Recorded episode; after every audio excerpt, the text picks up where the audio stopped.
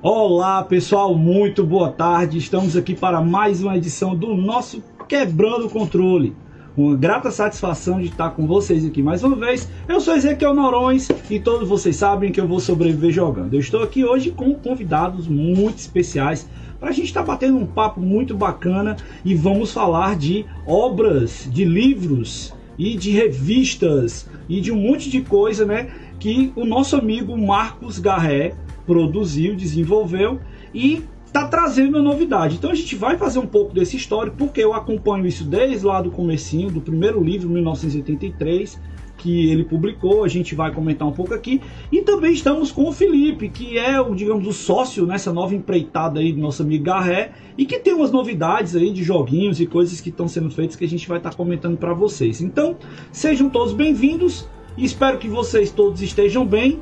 Né? E deixa eu dar uma olhadinha aqui no nosso chat para ver como é que tá e ver como é que a galera tá recebendo em nosso áudio, está direitinho, porque hoje a gente está mais uma vez, né, segundo programa que a gente está ao vivo no Facebook e na Twitch. Estamos fazendo uma transmissão simultânea para todo mundo hoje aí. Deixa eu dar uma olhadinha aqui como é que tá, se a galera já chegou, já está acompanhando. Deixa eu ver. Então, muito boa tarde a todos que estão aí com a gente. Deixa eu ver aqui também como é que tá o nosso sinal, ver se tá tudo direitinho. Hoje eu tô sozinho, né? Vocês devem estar sentindo a falta do nosso amigo Eric. O Eric teve umas coisinhas aí para resolver, pediu para tirar uma folguinha do programa hoje, tá? Nosso, então, pronto, tudo beleza, nosso áudio. Então, boa tarde, meu amigo Garré, tudo bem com você? Manda um oi aí pra gente. Boa tarde, pessoal, tudo bem? Diretamente aqui de São Paulo, capital. Um grande abraço a todos, um, um, um beijo para o meu amigo Ezequiel Norões, o meu, o meu primo lá de Portugal, Felipe Veiga, o pessoal todo que está no chat. É sempre um, um prazer incomensurável participar aqui do, da, dos eventos e das transmissões do meu amigo Ezequiel Norões, lá, de Fortaleza. Né? Estive em Fortaleza já em duas oportunidades. Fui muitíssimo bem recebido, é uma, cidade espetacular. Muito carinho aí por, por, pelo Ceará. Bacana. Então, enquanto a galera tá chegando, né, a live tá começando, geralmente a turma a gente começa e vai começando. Mas vamos aproveitar aqui também para dar um oi pro nosso amigo Felipe, que está em Portugal, cara. Olha o programa. É. Hoje a gente passou as fronteiras do Brasil e foi falar com mais um amigo aí fora do nosso país. Seja bem-vindo, Felipe. Manda um oi para todo mundo aí que tá acompanhando a gente. Olá, Ezequiel. Olá, Marcos, primo. Eu estou aqui em, em Matosinhos, uma cidade aqui perto do, da cidade do Porto, em Portugal e vai ser muito interessante estar aqui nesta, nesta live. Eu espero que não extraem o meu sotaque, que me consigam entender. Eu vou fazer o possível para, para falar de uma forma mais entendível e vamos lá, né? Vamos lá. A nossa pauta hoje, pessoal, ela, ela tem um objetivo de apresentar para muita gente essa obra maravilhosa que eu considero um marco aí na história do videogame no Brasil que nosso amigo Garré vem, na verdade, aprimorando, né, Marcos?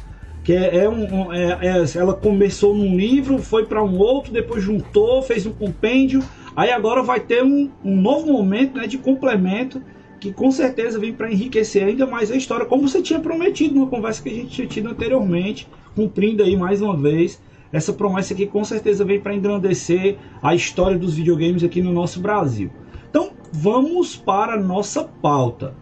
Com certeza muitos devem ter lido os livros 1983 e 1984 do nosso amigo Marcos Garré. Eles, esses já tinham conteúdo relevante para a história dos videogames no Brasil e deram origem ao documentário lançado em 2017. Tem até uma curiosidade aqui, ó. Ahá! Ah, Blu-ray! É! e esse documentário, cara, a gente teve tem uma história bacana que a gente vai contar, né? Esse ano, mais uma vez, este querido autor traz novidades numa obra chamada Adendo. E essa obra é, traz para muitas pessoas mais fatos, informações, textos, coisas visuais e muitos extras com relação às edições anteriores. Será um novo volume que está sendo lançado. Ele lançou já agora há poucos dias, não foi, Garré? E uh, segundo, né, o que ele está colocando para gente, vai trazer coisas novas sobre coisas velhas.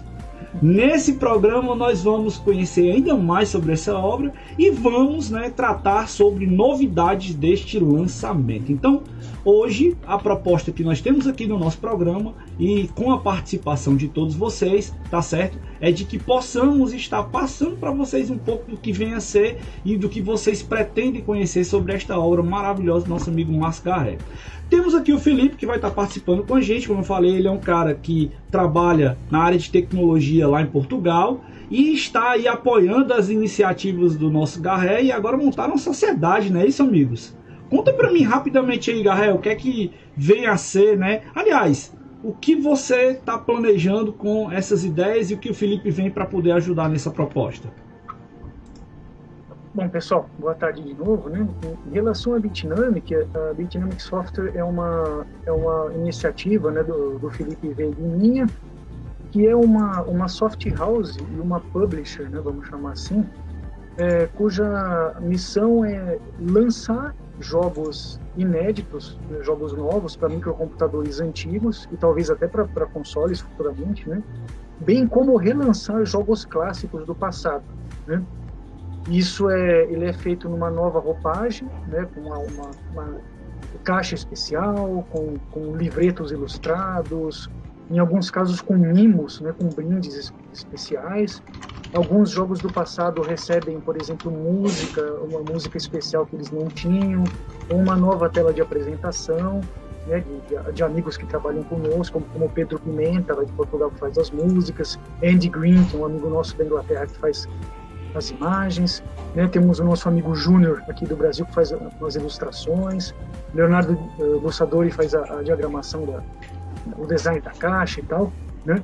E a gente teve o, o prazer, né, a honra de relançar né, dois clássicos fantásticos do, aqui do Brasil, Em Busca dos Tesouros, que é um, um jogo que foi criado à época por um menino de 15, 16 anos, o Tadeu Coringa da Silva, um jogo fantástico para o ZX81, e relançamos também o clássico Amazônia, né, que é o clássico supremo aqui da, de jogos nacionais, jogos Do nosso querido né? mestre, né, cara? Renato De Giovanni, exatamente. Querido né? mestre Renato, saudade grande de conversar com esse cara, viu, bicho?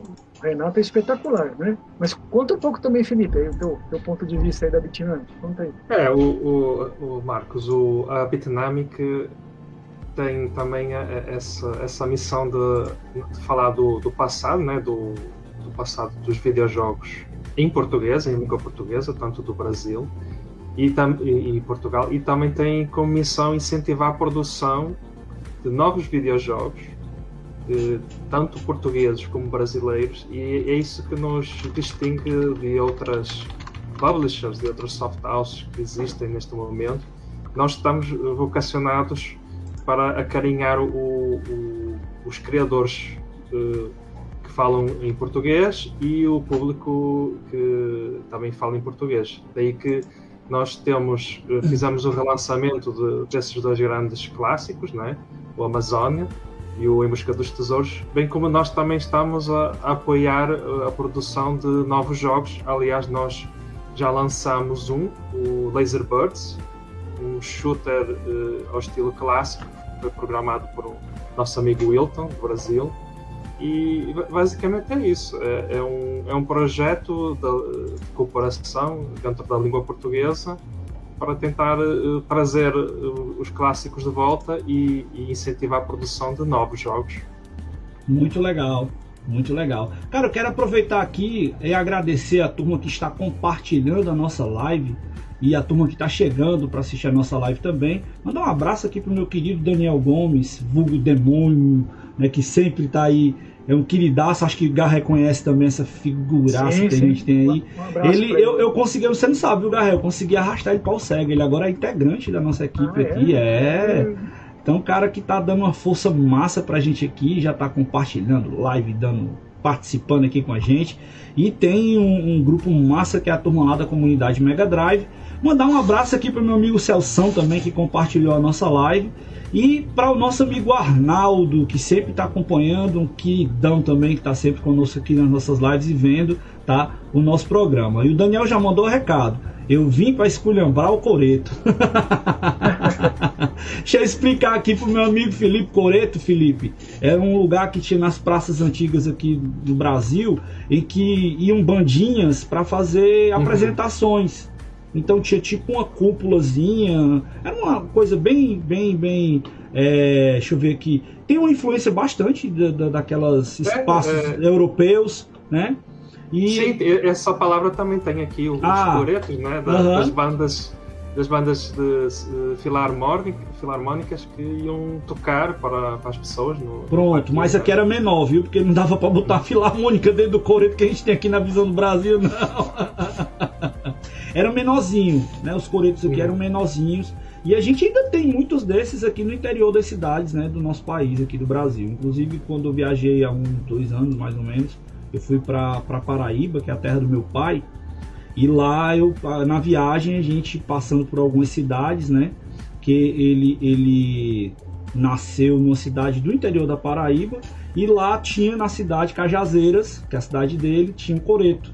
E eu não tinha ainda conhecido, né, direito ainda visto. Já tinha visto alguns em viagens que eu tinha feito, mas nunca tinha de entrar, ver, olhar, tal. Como eu tive essa, essa felicidade de fazer isso com o meu pai. Então foi um negócio muito bacana, né? E vem esse camarada aqui dizer que vai esculhambar o Coreto. Mas vamos lá, primeira pergunta, pessoal. Depois dessa nossa apresentação aí, né, e dessa visão do que a gente tem dessa proposta nova do Garré, é meu amigo Garré, como é que surgiram então os livros 1983 e 1984? Conta pra gente um pouco dessa história, por favor.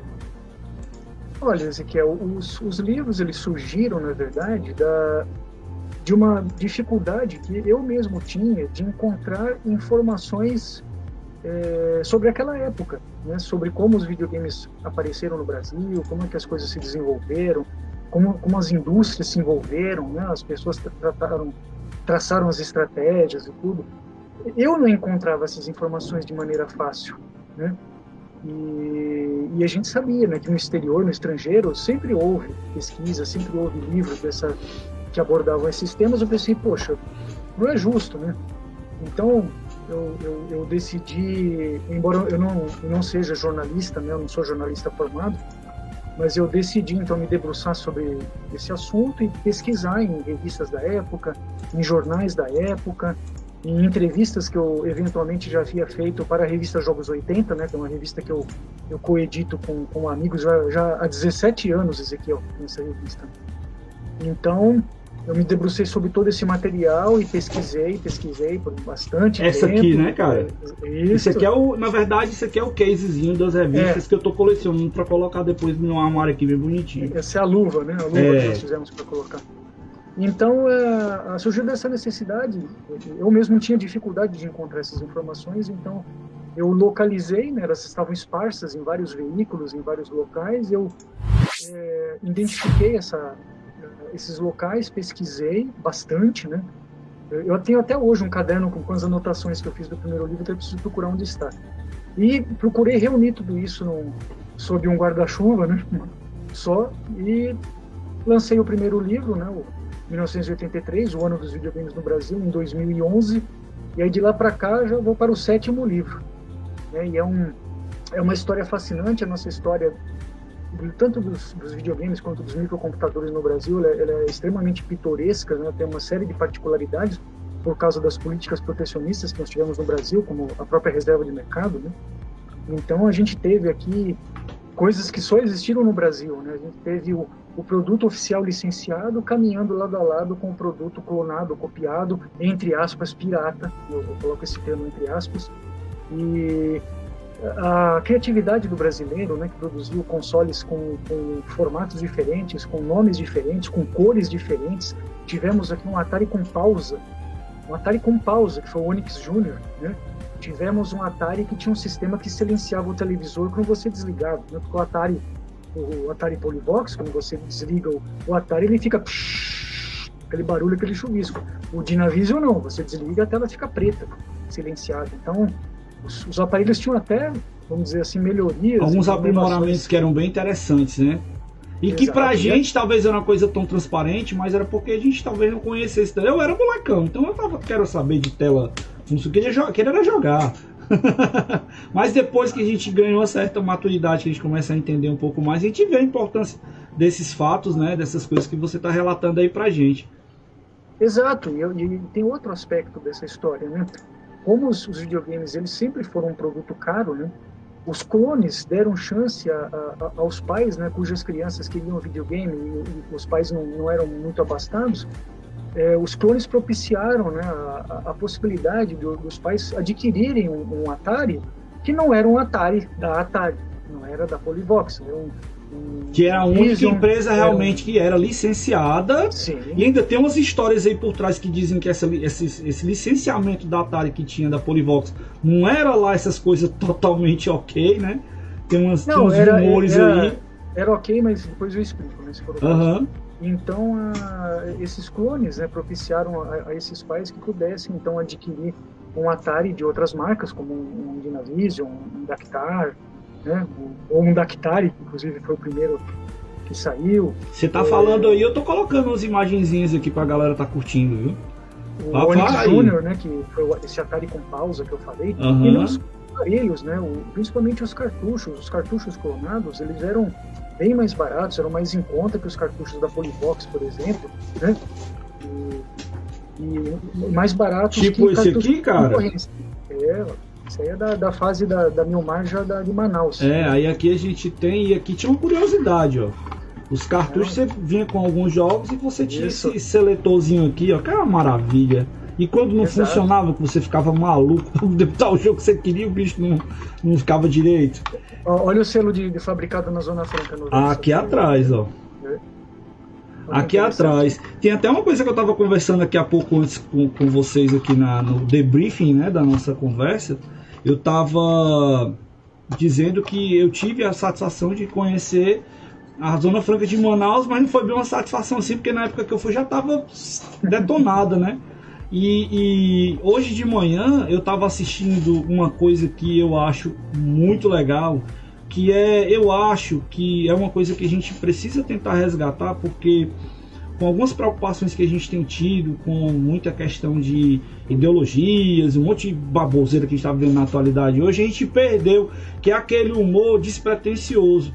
E os caras do Cacete Planeta, na década de começo da década de 90, para ser mais exato, em 92, eles estrearam um programa na TV brasileira e era aquele humor escrachado, uma coisa assim bem é, é picante de verdade, é pesado. E, e, hoje, naquela época, eu vi assim, assisti, achava engraçado por causa dos trejeitos dos caras tudo mais e tal. Hoje em dia eu assisto com uma visão muito mais afiada por conta da questão da história e da política que a gente viu naquele tempo. E eu rio muito mais. Confesso a você que eu tô assistindo agora de novo, né? Eu peguei hoje de manhã para ver com a minha esposa. E cara, uma, uma, cara, era muito massa. Era muito massa e eu sinto falta disso. Eu sinto muita falta disso. E tô falando, citando esses caras, né? Mandar um abraço aqui pro Hélio Delapé e sua turma, que são humoristas fantásticos, fantásticos, fantásticos. Não sei se Felipe teve a oportunidade de conhecer essa galera, ouviu falar e soube alguma coisa em Portugal, que os programas que a gente tem aqui em Portugal, muita gente assiste, que tem uma Globo Internacional aí que também passa para muita gente. Eu não sei se você já teve contato. Eu, eu tive contato quando vivi no Rio de Janeiro. Eu, ainda existia o, o a ca caceta. Caceta Planeta. Acho que o, o, o, era, foi quando, um pouco antes do Mussum ter. Bussunda. Bussunda ter morrido, é, Bussunda. né? Falecido. Isso. Ele era um humorista, ele era uma caricatura pronta, ele já era a cara do negócio, entendeu? Ele era um barato. E, e, cara, eles tiveram um programa que eles foram falar de, do Amazonas, né?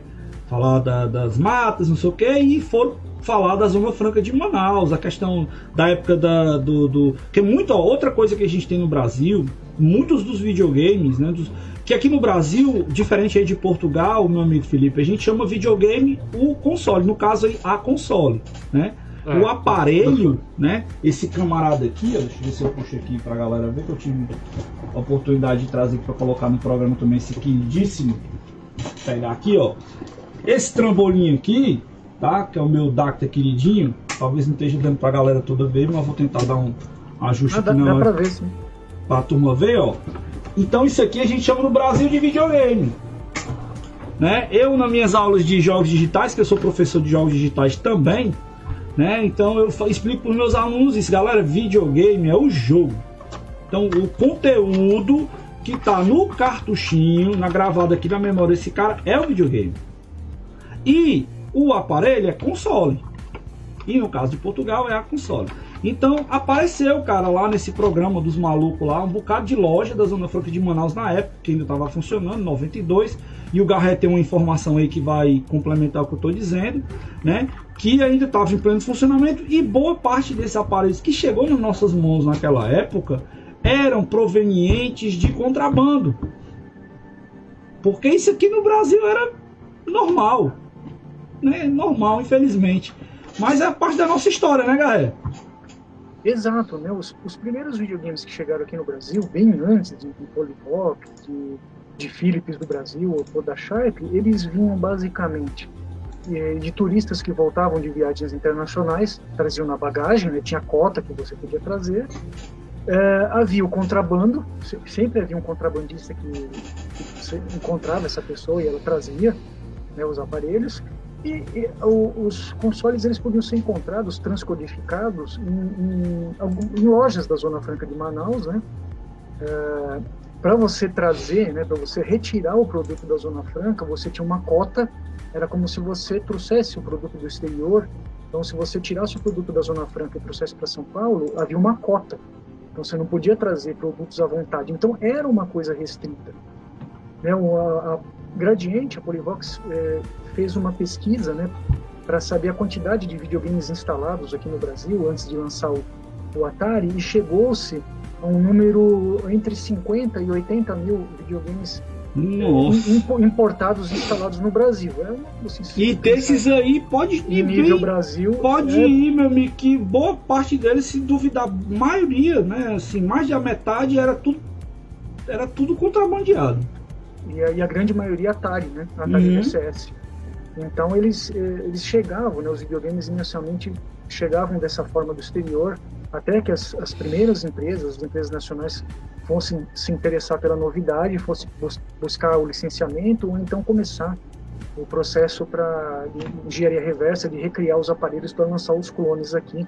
E tudo isso aí culminou com, no, no ano de 1983. O título do primeiro livro e esse é o título do documentário. E uh, tem também o 1984, né, Garré? Que é uma continuação Sim. e o título do, do, do, do, livro é A Febre dos Videogames Continua. Fala um pouco pra gente aí também dele. É, então, o, o, ano de 83, né, a, a, a curiosidade é que, ah, por que 1983? Muita gente me pergunta isso.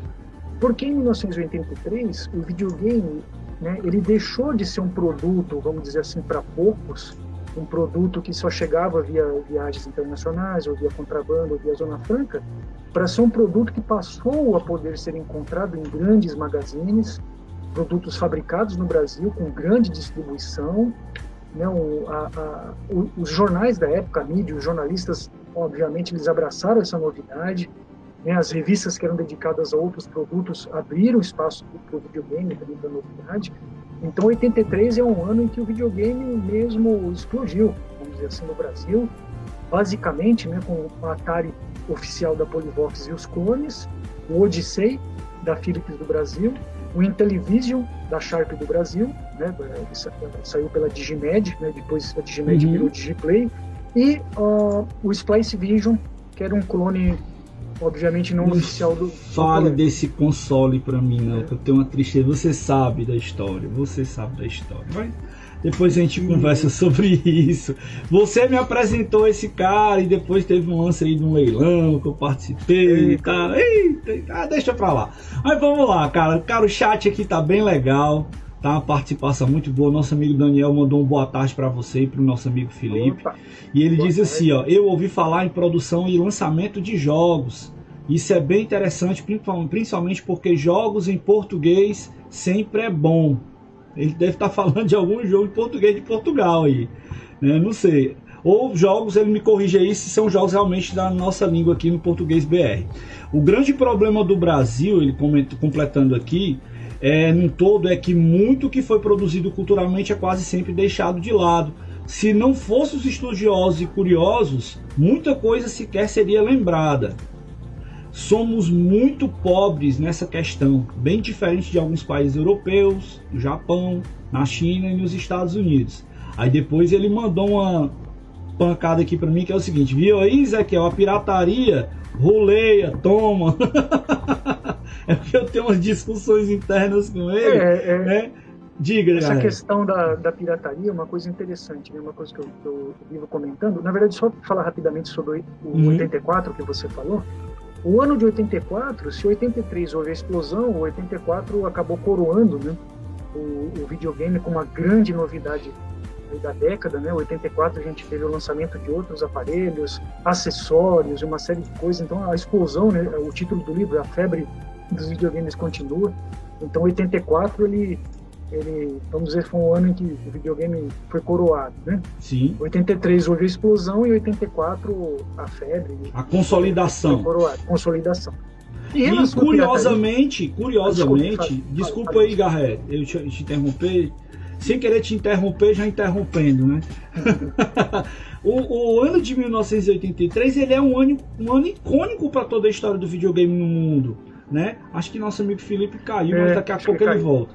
Tá é, ele é um ano muito icônico para nossa história, para a história do videogame como um todo, por conta da questão de que lá nos Estados Unidos, que era a origem, né, o berço de toda coisa dos videogames, estava tendo uma crise. E curiosamente, né, no nosso Brasil estava chegando os videogames e começando a explodir o sucesso que foi, né?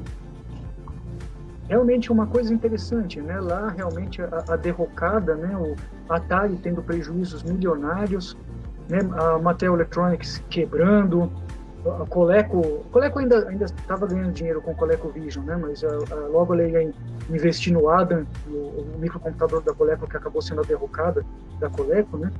E o, o mercado norte-americano, né? Inundado com muitos jogos de, de, qualidade duvidosa, jogos até muitas vezes é, publicados por empresas de fundo de quintal, né? hum. os, os, microcomputadores domésticos como o Commodore 64, o TRS Color, abaixando de preço, né? sendo uma, uma alternativa aos videogames. Que o, pai, por exemplo, em vez de comprar um videogame que, entre aspas, só jogava, ele né, gastava um pouco a mais e comprava, por exemplo, o Commodore 64, que tinha jogos ótimos e também usava para editar um texto, vamos dizer, fazer sim, uma sim, sim, alguma sim. coisa. E, e, então, e acabou 82, 83 né? aqui também estava chegando os primeiros computadores pessoais, né? É, em realidade, o, os, os, micros pessoais, eles começaram a, a, aparecer. O primeiro foi fabricado em 1980, né, pela, pela Dismac. Sim. De 8000, que era um clone do TRS-80. Em 81 chegaram outros, 82, 83, foi isso. É, os videogames, os microcomputadores, eles, eles tiveram ali em, em paralelo, né? eles disputaram, é, entre aspas, né, a preferência, se bem que os microcomputadores eram muito mais caros, mas eles uhum. conviveram. E os microcomputadores tinham jogos fantásticos também, jogos muito melhores que os, os videogames ah, contemporâneos. Sem sombra de é qualidade de imagem, é um som, assunto, né? era outra realidade, né? É. Depois a gente marca um papo para poder falar isso aqui. A gente chamou o, o, nosso camarada lá da comunidade MSX, chama uma sim, galera bacana sim. aí pra gente tocar um aqui, que é um, uma pauta que eu tô devendo pra nossa turma aqui ainda. É, e esse assunto, inclusive, é o assunto do documentário novo que eu estou produzindo com, com o amigo com o Carlos Biguetti, com o Load, mas aí já é um outro assunto. É outro assunto. É, é. A gente tem muito papo ainda para botar é. em dia, meu amigo. Nós estamos com quase dois anos de defasagem de conversa. Não sei se você se lembra disso. sim, sim.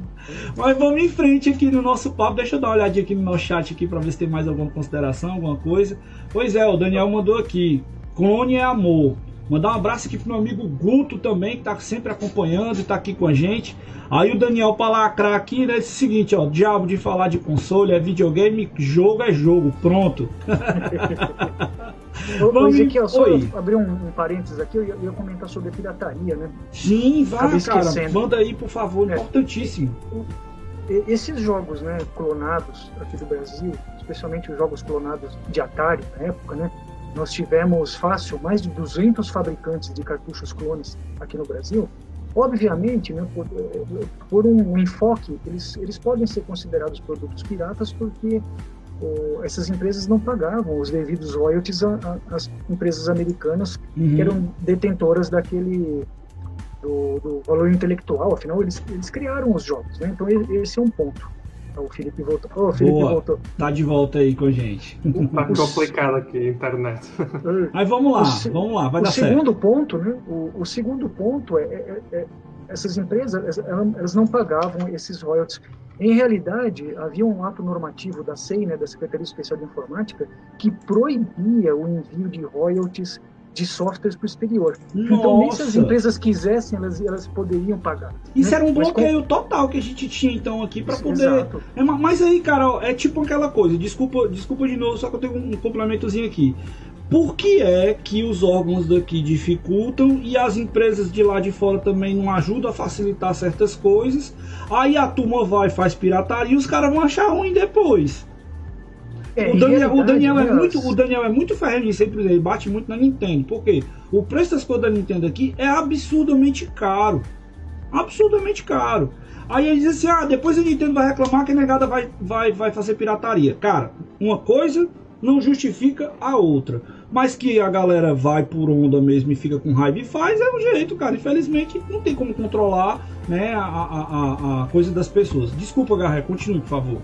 Ah, então eu ia comentar que na época, né, em, virtude das políticas protecionistas e, e também da reserva de mercado, empresas do estrangeiro elas não podiam se estabelecer aqui no Brasil, né? E você vê isso até em outros setores. Por exemplo, brinquedos. Né? A, Hasbro, por exemplo, que fabricava o banco imobiliário, o Monopoly, perdão, Uhum. aqui no Brasil, a Estrela, você ia na loja de brinquedos, nos anos 80, tinha o banco imobiliário, não tinha o Monopoly. Mas era licenciado. Ti- Tinha o comando, sim, mas note que a- não, diferentemente de hoje, que você acha produtos da Hasbro nas prateleiras, na época não. Na época você tinha empresas nacionais que traziam esses produtos de fora. Então as, as empresas do estrangeiro, elas não podiam eh, se, se estabelecer aqui no Brasil. Tinha uma série de regras, o- né, Uhum. os, os sócios tinham que ser brasileiros, tinha uma, uma série de, de complicações e dificuldades. Em relação à pirataria, o que eu queria complementar é o seguinte: então essas empresas elas não pagavam os royalties do, dos criadores dos jogos, para Activision, vamos dizer, para Apollo Games, para a própria Atari, para Imagic, para Parque 2, não, não pagavam nada.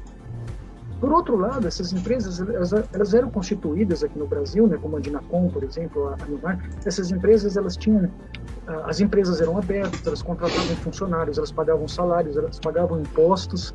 Então é uma situação bem particular, bem pitoresca, né?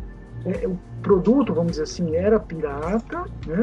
Só que a, a empresa ela estava operando dentro da, da, das leis aqui do Brasil, ela, ela pagava os seus impostos, ela eh, fazia o mercado girar, ela, ela dava empregos. Você percebe como é uma situação meio surreal, né? Se você pensar, seria como se hoje uma empresa constituída pegasse jogos, dizer, do PlayStation 4, do Xbox, né, é, mudassem alguma coisa no logotipo, traduzissem e pusessem uma caixinha dela própria, de outra cor, com outro nome e vendesse e tá tudo certo. Não é uma, uma situação impensável nos dias de hoje, mas na época era uma realidade. É, cara, bem verdade. Agora deixa eu fazer um paralelo, aproveitar que o nosso amigo Felipe voltou. Felipe, como é que era aí na década de 80? Você é mais abrangente pra gente não, não tomar muito tempo também. Como é que era na década de 80 aí em Portugal a questão dos videogames? Conta pra gente essa curiosidade, por favor. Bom, eh, era bem diferente. Eh, A década de 80 aqui em Portugal, quem reinou foram os micro, os microcomputadores. Os consoles, ou melhor, as consolas. Nós tivemos, tivemos a Atari, tivemos um clone da, da Atari 2600, mas quem, quem dominou o mercado aqui foram os microcomputadores. Microcomputadores de 8 bits, principalmente os da, da Sinclair, né, o GC Spectrum. Uhum. E, e depois tivemos também eh, o, Amiga, Commodore Amiga, e, e, essencialmente foi, foram os micros. As consolas eh, do meu tempo, dos anos 80, as que eu tive foram as portáteis, as Game Watch. Aí sim, e nós tivemos bastantes, inclusive mu- muitas piratas, mas eh, os consoles tradicionais não, não foi o que aconteceu no Brasil. Só no- na década de 90, quando eh, algumas empresas portuguesas começaram a licenciar o- as consolas da, da Sega e da Nintendo, aí sim, as coisas já começaram a ser um pouco mais parecidas com o Brasil e com o resto do mundo, né? com o, o Master System, com a Mega Drive, com o Game Boy, com a Game Gear. basicamente foi isso. É interessante. Então quer dizer que a gente, ah, muitas vezes a gente se coloca aqui numa situação de ah, as coisas são atrasadas aqui no Brasil, não sei o que, mas nem sempre é só questão financeira econômica não, tem uma questão de distribuição, tem uma questão de localização, tem uma série de outras coisas também que interferem, né? Uhum. Nessa questão de localização, de, de, de, de, de é, colocação de produtos no mercado. Bom saber, bem interessante isso aí. Vamos aqui, deixa eu ver se tem mais algum comentário aqui pro pessoal do nossa live. Tem uma galera que está começando a chegar aqui na Twitch. Boa tarde para vocês que estão acompanhando aí a gente. Tem um, um Anoui Gessain aqui, que não, não deu para identificar quem é o amigo, mas ele mandou uma boa tarde pra gente aqui na Twitch. E ele disse que por isso que tinha tanto Polystation na época dele. Cara, por falar em Polystation, eu consegui um pra minha coleção, galera. Naquele estado que eu gosto. É mesmo? Pô, cara, fiquei morto de feliz. É, esses últimos dias agora eu tenho conseguido umas coisinhas bem bacanas. Esse ano de 2021 tem sido bem interessante. Então, um abraço pra galera que tá acompanhando a gente aí na Twitch também. A turma que tá aqui no. Eita, o Daniel mandou uma pergunta aqui, tá? Deixa eu ver se, se dá pra gente ter essa. Aliás, ele tinha mandado uma pergunta antes, eu acho que eu perdi aqui. Deixa eu ver. Deixa eu ver, deixa eu ver, deixa eu ver, deixa eu ver. Não, ele disse aqui: Portugal teve pirataria, Felipe? Teve, muita pirataria. No, no, nos anos 80 tivemos muita pirataria de, de, de fita cassete e, e, também tivemos esse mesmo problema dos distribuidores uh, internacionais não quererem uh, vender em Portugal porque a pirataria estragava o negócio e, e por sua vez uh, não, não, incentivava os portugueses a criar portanto a pirataria foi foi também a forma de muita gente ter acesso aos videogames, né? Eles eram caros, tinham, tínhamos que os trazer de fora, não havia distribuição em Portugal, então por acaso a pirataria reinou muito nos anos 80. Nos anos 90 as coisas mudaram porque aí surgiu a legislação que acabou com as lojas piratas, mas a, as lojas a vendiam descaradamente. A pessoa chegava lá na, na loja pedia, via na, na, no, na listinha que jogo é que queria e eles faziam a cópia na hora. Posso só abrir um parênteses? Vá lá. Ezequiel? Só comentar uma coisa, talvez para o pessoal mais novo que não, não se dá conta disso. O, os jogos de computador, eles eram incrivelmente é, fáceis de você duplicar. Eu ia te perguntar um, isso um por causa da fita cassete, né? Como é que é, os caras não tinham como bloquear, velho? O, o, videogame, né? O, o, cartucho, ele implica uh, um, um, gravador de EPROM, uma duplicadora, um microcomputador na época que utilizavam muito o Apple II Plus, né? então ele implica hardware e implica conhecimento para duplicar. Né? Diferentemente, os, os, computadores, os jogos, eles vinham majoritariamente em fita cassete, que é uma mídia fácil de duplicar, era fácil de duplicar, e disquete, que é mais fácil ainda. Então, né, Felipe, quase, quase que o, esses jogos eles imploravam para ser copiados, né, Felipe? Pra quem não se lembra de fita cassete, ó. É, um é isso. joguinho um jogo criado pelo Felipe. Né? É, agora eu fiquei muito. Felipe, depois se tiver oportunidade, você tem que assinar esse negócio aqui é um, pra mim, viu? Um jogo criado pelo Felipe. Né? O Felipe criou do zero a outra fita cassete ah, o... da, da, nossa revista Spectre. Esta né? aqui é da, da, revista Spectre, mas era, era isto. Era isto que nós tínhamos nos anos 80. O meu eu não vou fazer esse mesmo gesto não, porque o meu tá lacradinho aqui, eu não quero mexer ainda não, tá? Enquanto, e ele enquanto tiver assim, ele tá conservado. Por isso que eu deixo dessa forma. então era muito fácil de copiar, né? A pessoa podia copiar um, um jogo em fita cassete usando um copiador, né? Então ela, ela carregava o copiador, tirava a fita do copiador, punha a fita do jogo, carregava um bloco, tirava, punha a fita vídeo, gravava. Ela fazia um processo. Ou então, se a pessoa tivesse um, um duplo deck no aparelho de som, aquele Sim, fazer a cópia. duplo, você fazia uma cópia de áudio. Então era, era muito fácil você duplicar e os disquetes eram mais fáceis de copiar ainda, um processo muito rápido.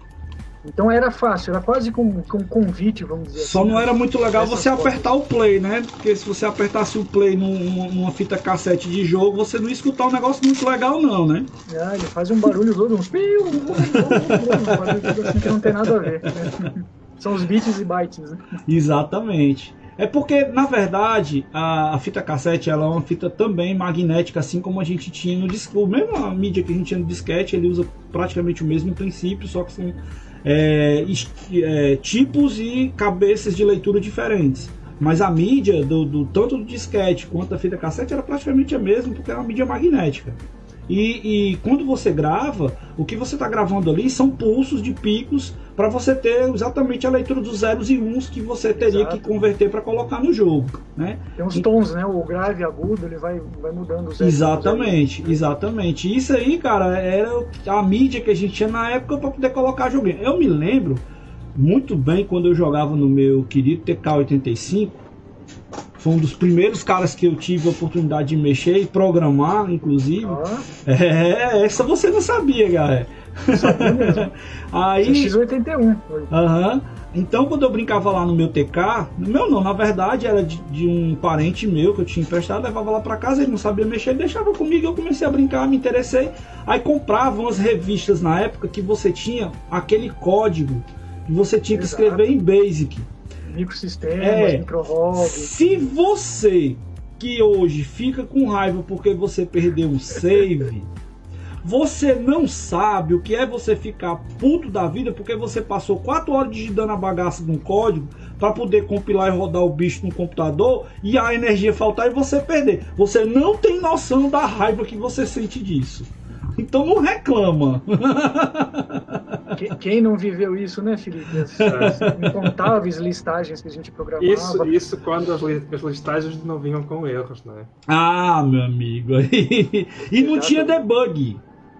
Não tinha como a gente tem as ferramentas hoje em dia, você não tinha debug não. Você tinha que ir lá, colocar o, o, o a flagzinha de, de código para você ficar testando e verificando o erro.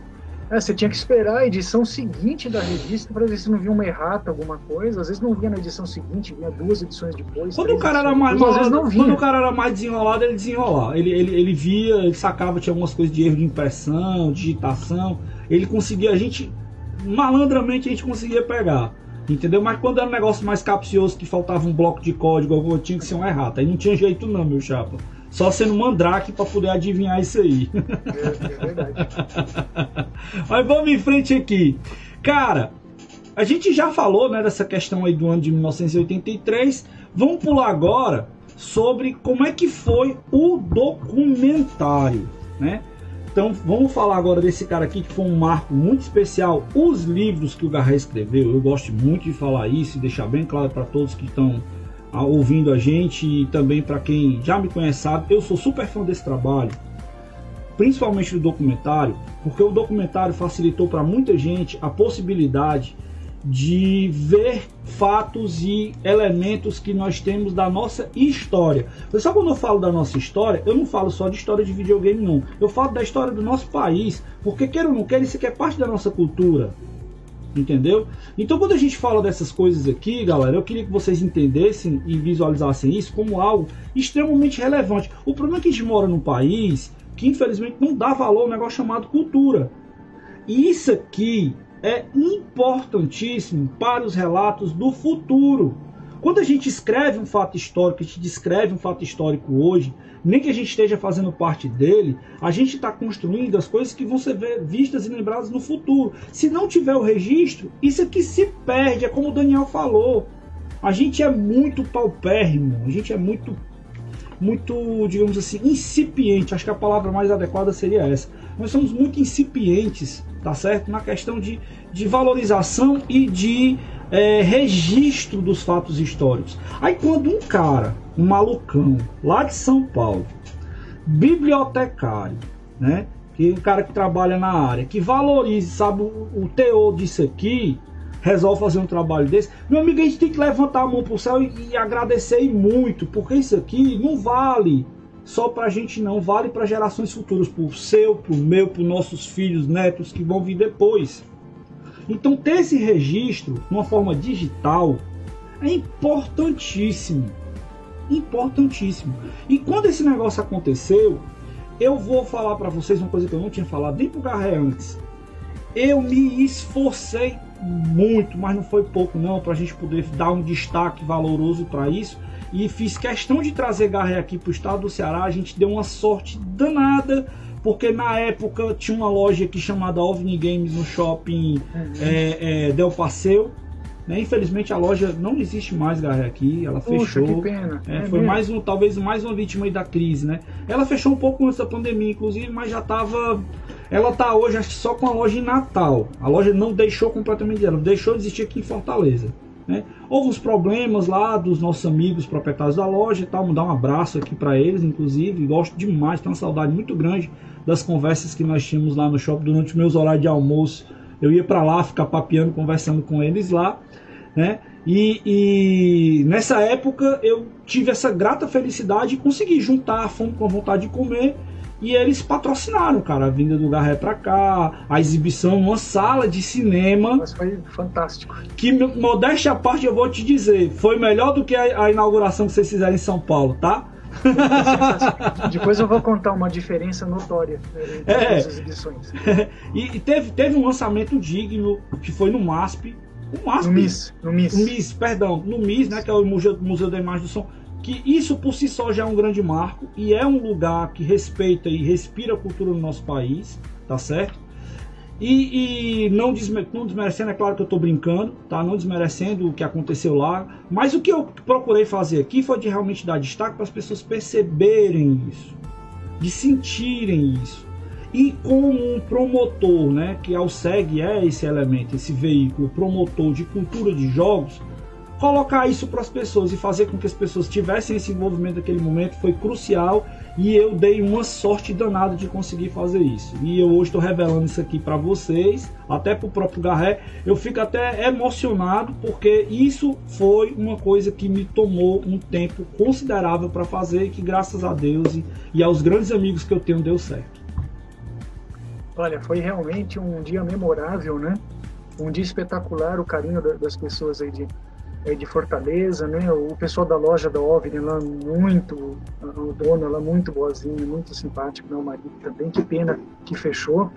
E foi realmente um, né, um, um dia incrível. Depois a gente foi passear, né, Ezequiel? Você levou no mercado, fui conhecer lá aquele, aquela fortaleza, aquele forte. Vim pra cá pra Fortaleza, não Hum. comer tapioca, não conhecer o mercado, Hum, não veio, pois é, cara. foi, foi fantástico. Uma diferença crucial que aconteceu entre a exibição do Miss e a exibição em Fortaleza foi que o público de Fortaleza ele interagiu muito mais com o filme durante a exibição do que o público em São Paulo. O público em São Paulo, as pessoas ficavam mais ou menos quietas e prestando atenção.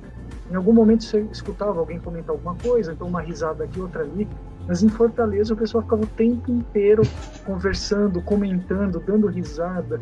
Foi, foi espetacular, foi um dos dias mais encantadores da minha vida, tanto o, o dia do Miss quanto o dia de Fortaleza foi incrível. Só posso agradecer a você, né, ao seu empenho. Foi fantástico. foi Cara, eu tô me lembrando aqui porque naquele dia, é, a gente assistindo a sessão lá, eu fiquei conhecendo mais do Intellivision, Belo console. né? E aí a gente conversando, não sei o que, quando foi uns meses depois eu comprei um e disse, puta merda, o cara tinha razão, velho. O negócio é bom. E Coleco também, muita gente Aham. conhece o Coleco. Coleco você é fã do. Coleco de carteirinha, né? Sou- Você é fã não- do Coleco, não eu sei tive. demais. Foi o console que eu não tive na infância porque ele era inalcançável por uma série de motivos, né? Mas basicamente Aqui, por esse motivo. Muito Na época, né, na época aqui da década de 80, a gente, eu não, não sei, eu não me lembro de ter visto na casa de alguém um Coleco ou um Television.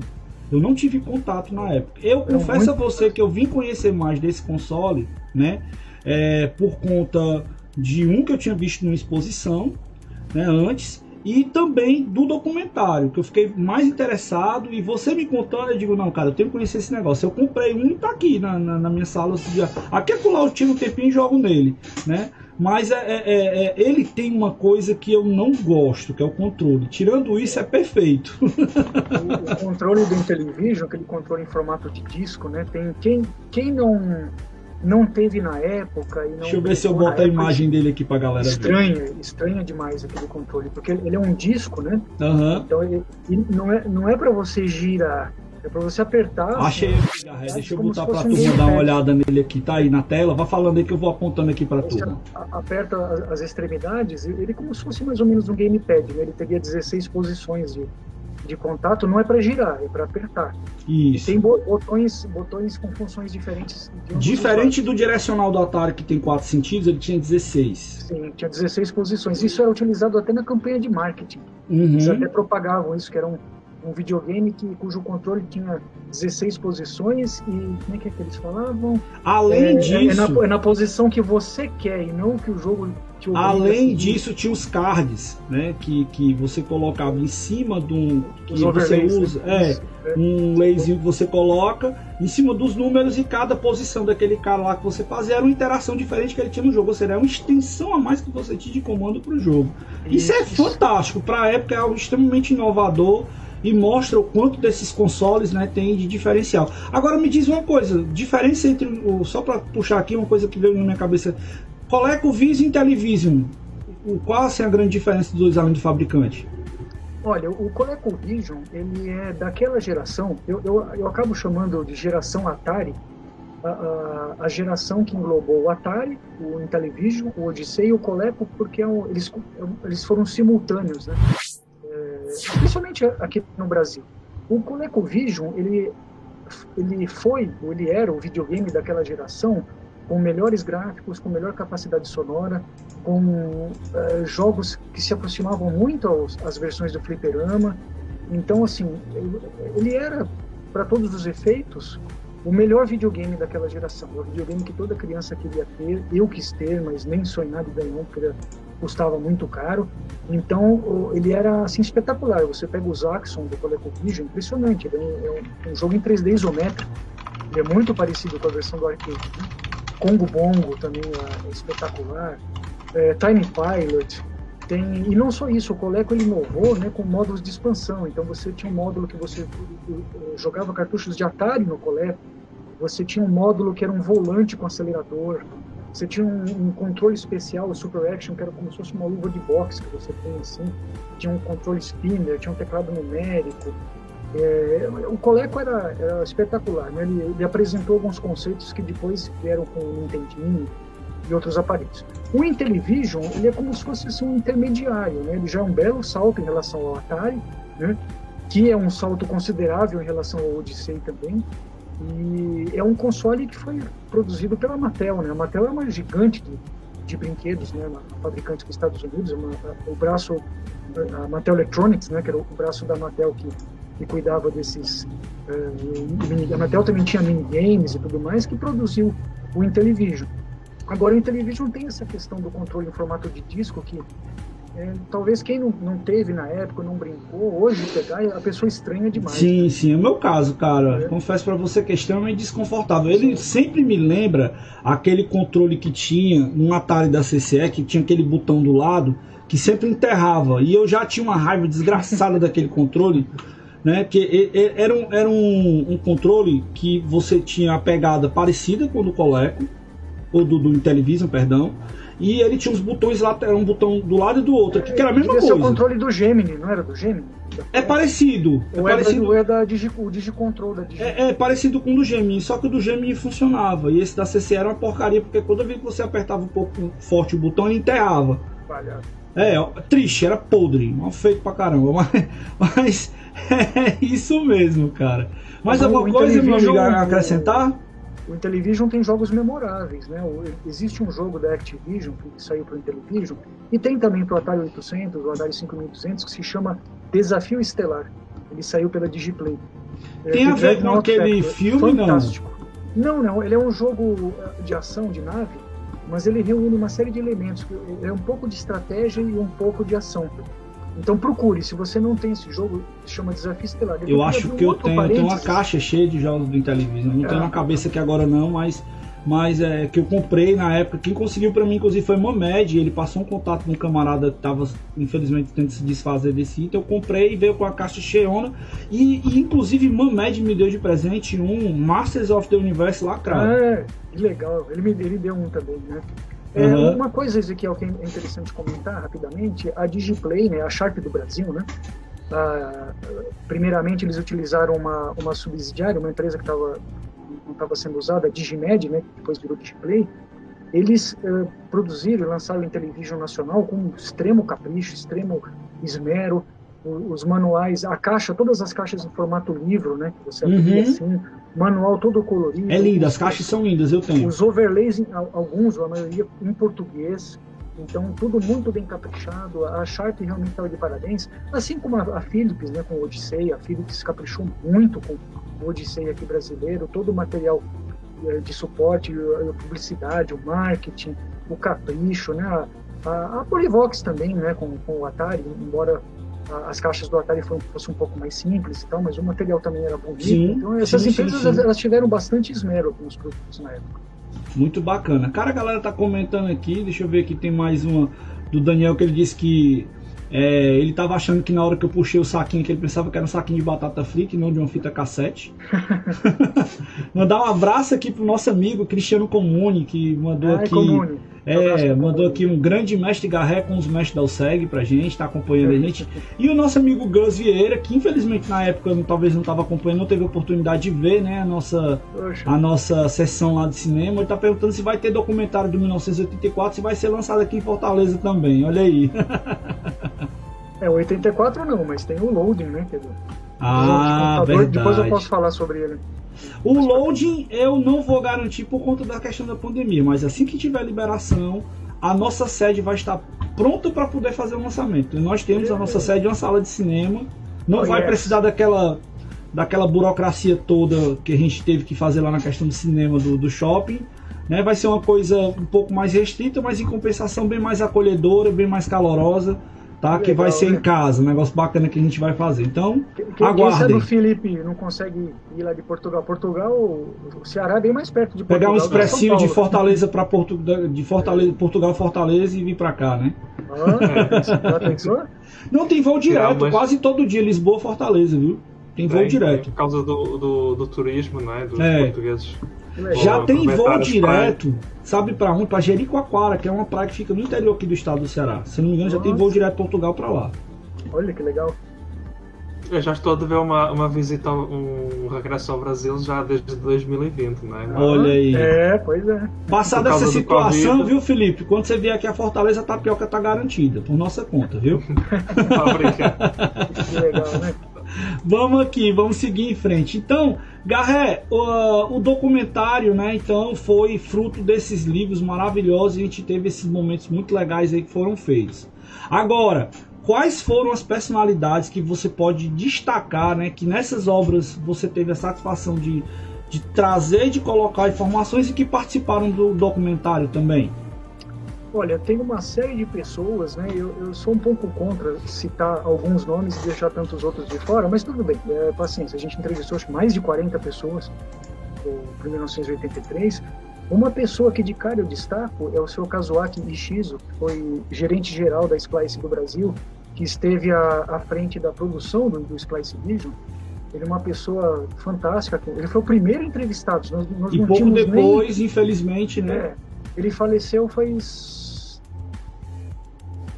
dois anos, se eu não me engano.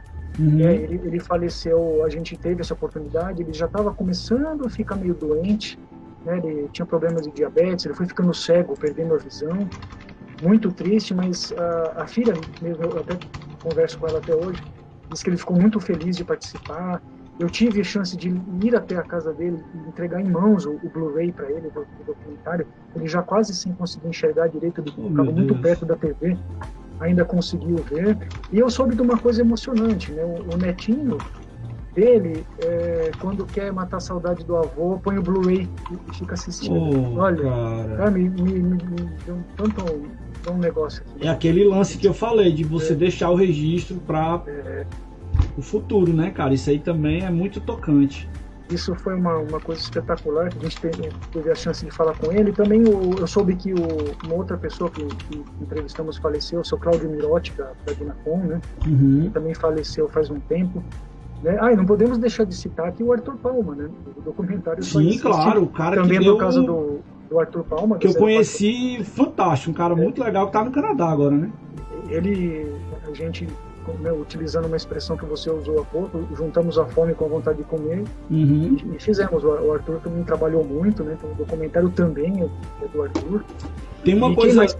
Tem uma coisa legal no documentário que ele tem a voz do cara que fez a dublagem do mundo de Dickman, né?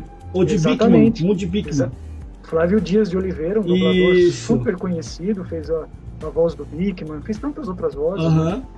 E é uma, cara, uma pessoa sensacional. Estar com ele no estúdio, gravando, foi uma das experiências mais incríveis da minha vida, né? Tem um seriado antigo, dos anos 90, que eu gosto bastante, que chama Missão Alien, Alien Nation. É uma, é uma série de ficção que tem um, uma dupla de policiais, um é humano e o outro alienígena. Eles não têm cabelo, eles têm umas manchas na cabeça. E o Flávio Dias dublou o personagem humano. Então foi muito barato. Ele me deu um autógrafo no. Eu imprimi um pôster da série, ele me autografou. Então foi um dia fantástico. Mas retomando, né, o senhor Cláudio Mirotti da Dinapom, que aparece no documentário, também faleceu. Ó, a gente falou da Polivox, falamos com Maurício Arditi, que era o, o um, um, super diretor da Polivox da Gradiente na época. Falamos com o senhor Gilson Cardoso, diretor de marketing da Polivox. O Milton Bonano foi é, o gerente da, da parte de, de, vídeo, né, de, de marketing também da, da, da Philips, eu sei. Stefano Arnold, que à época trabalhou na Sharp do Brasil, né, depois ele, ele, ele veio a, a, trabalhar na Tectoy, não sei se está ainda lá hoje, né? É, quem mais? Cláudio Cassens, da Microdigital, falou sobre o, o Onix da Coleco, depois sobre o Onix Júnior. Vera Lúcia Esbragia, filha do diretor da CCE, o seu Francisco Esbragia, que já faleceu. Você veja que é, quanto mais se demora para procurar essas pessoas, para produzir uma coisa assim, as pessoas vão indo embora, vão se perdendo, vão morrendo. Uhum. Então a gente chegou um pouco atrasado, se a gente for pensar, porque algumas pessoas já viram falecido. Né? É porque você então, deu um salto aí, na verdade, de mais de 30 anos depois, né? Sim. de tudo. Então fica complicado você pegar e puxar todo esse registro também. Então quando a gente já passa de 10, já é difícil você pegar coisa aqui no Brasil, imagina 30 anos depois. Exatamente, e Ezequiel, houve um episódio na, no, no MIS, no dia da estreia do, do, documentário, que eu tenho foto disso, tá? Tenho isso registrado em foto, foi uma coisa absolutamente fantástica. Colocou no adendo? É, não, é, não. não. Tem, assim, a gente reuniu a concorrência, porque do meu lado direito estava o, o diretor da Philips e do meu lado esquerdo o diretor da Polivox. Minha absolutos nossa, concorrentes, absolutos concorrentes na época se cumprimentaram. Uhum. Né, eu abracei assim, tirei a foto eu falei o, o documentário 1983 unindo a concorrência. Anos? Muito bom, cara. Muito bom. Vou dar um abraço aqui pro nosso Clóvis é, Friolani, que está acompanhando Aí, a gente Clovão. aqui. É, não sei como o Marcos consegue decorar esses nomes todos. Não lembro do que jantei ontem. E, peraí, deixa, deixa eu revelar o segredinho. Tem uma, Tem uma colinha. colinha. Ah. Ele também disse que estava lá na, na Twitch mas ele não conseguia entrar no, no, no, chat. Disse que, ah, cara, legal, ele tá com saudade aqui de Fortaleza. Você é daqui de Fortaleza ah. também? Ou ele é daí de São Paulo? O Clóvis, é, ele mora no ABC Paulista. Ah, legal, prazer, cara. Seja bem-vindo aí, tá curtindo a gente, acompanhando o nosso canal. Dê uma olhada aí no YouTube, tem muita coisa bacana, tanto nossa, como coisa que a gente já fez com Garré, as molecagens malucas que a gente fez. E, e, e, meu amigo Felipe, como é que foi seu contato com o documentário? Você chegou a assistir? Como é que foi isso aí para você? Bom, o, o, documentário que o Marcos estava a fazer neste momento, eu, eu não, não tenho como assistir, né? Mas eu sei, pelo que o Marcos me tem conversado, tem conversado comigo, de, das pessoas que o Marcos tem feito as entrevistas com o próprio Renato de Giovanni, com o Divino Leitão, com, com, todas essas pessoas e eu acho que é um, um trabalho formidável que o, que o Marcos está a fazer. Que, eh, eh, como ele disse, as memórias vão desaparecendo com as pessoas e eu posso falar também pelo que se passa aqui em Portugal nós temos um grande amigo que é o, o João, do, que, que, ele tem organizado um, ele organizou um museu dedicado ao GC Spectrum. Poxa! Uma máquina. É, é, é, um museu, é único no mundo e, ele tem praticamente, junto também com uns, uns amigos que nós temos no, no blog, Planeta Sinclair, ele tem andado atrás dessas pessoas, que hoje já são avós, né? e e é importante, é importante correr atrás destas memórias porque uh, não podemos ter, se calhar, outra chance de, de, ter testemunhos vivos de como é que foram, foi essa época. Não? É? Verdade. Tem muita coisa bacana. A gente tem aqui no Brasil, cara, um cara fantástico que é o nosso amigo Cleiton Lima, que fez o Museu do Videogame uhum. Itinerante. Tem a galera do Videogame Database, que tem uma iniciativa muito bacana. Tem o professor Daniel aqui em Fortaleza também, que tem o, o Bo Jogar. Tem o nosso trabalho aqui não sei que a gente também tem o nosso Museu Beats, que a gente também quer implementar e colocar as coisas para a galera conhecer, que sempre a gente faz algumas exposições nos eventos que nós realizamos. Então, cara, toda e qualquer iniciativa que vislumbra né, é estabelecer e fazer com que as pessoas tenham contato com a história e com a sua cultura é válida. A gente não pode é deixar de fazer com que isso aconteça, deixar que isso seja esquecido. E como eu disse, documentários como esse que o Marcos fez são verdadeiros marcos que a gente tem que colocar e eu não tenho dúvida nenhuma que isso vai ficar registrado na história do videogame no Brasil como um marco histórico, tá certo? Eu considero isso. Se eu for um dia pretender escrever um livro, falar alguma coisa, eu não posso dizer que existe antes e depois do documentário de 1983.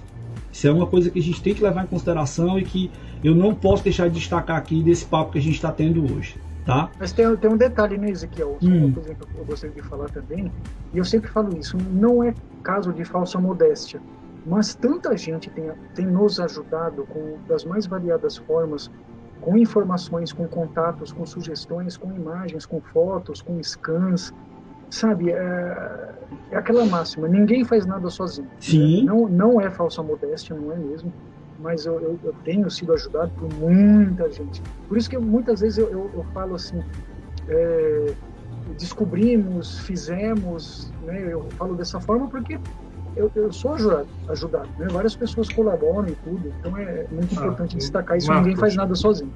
Aliás, o, o adendo, o adendo que, que nós publicamos é resultado disso, de, de, de novas contribuições, de, de, de no, novas fotos que surgiram, novos testemunhos, e foi graças a isso que, que o Marcos decidiu criar esse complemento e está aí, né?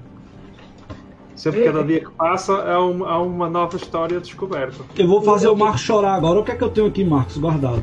Eu tenho, eu tenho o meu também. Ah, legal, Isso né? aqui, né? pessoal, é para quando a gente fez né, a exibição aqui em Fortaleza foi distribuído esse convite e as pessoas só entravam com esse convite lá no cinema. Então isso aqui é um registro também histórico, eu guardo, inclusive com o livrinho que você assinou aqui para mim, ó. Então esse aqui, essa daqui foi a obra que você fez antes do adendo, não é isso? Isso, exato. Então, pessoal, quem não tem esse livro ainda, tá? Você agora, eu acho que esse aqui não existe mais, tá? essa versão aqui que eu tenho. Agora você tem a oportunidade de ter uma obra complementar com mais informações, com mais dados e mais histórias, tá certo? Com o adendo, tá? E puxando exatamente essa conversa, é, deixa eu fazer um, para, um paralelozinho aqui agora. Vocês dois, tendo vivido o que vocês viveram na década de 80, vocês imaginavam o mercado de games, né, o nossa realidade dos, dos videogames, como a gente está hoje, qual a visão que vocês têm, se vocês pegarem e puxarem da história um pouquinho, da década de 80 para cá, como é que vocês veem isso hoje? Vamos começar pelo Felipe dessa vez. Eu sinceramente não, não, não fazia ideia que, seria assim hoje, né? Hoje temos a internet, temos as, temos a, a, as redes sociais. A minha filha, eu, eu vejo por ela, ela joga Minecraft, joga Roblox, ela, ela tem todo um, uma, um, uma, um manancial de novos jogos, novos géneros.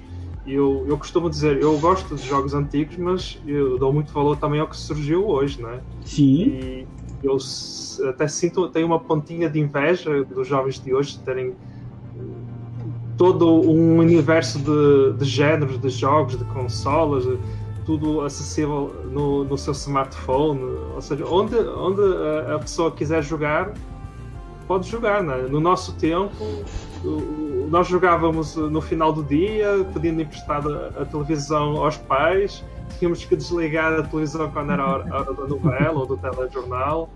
Então eh, é muito, era muito diferente. Não estou a dizer com isso que antes era melhor, era apenas diferente, não é?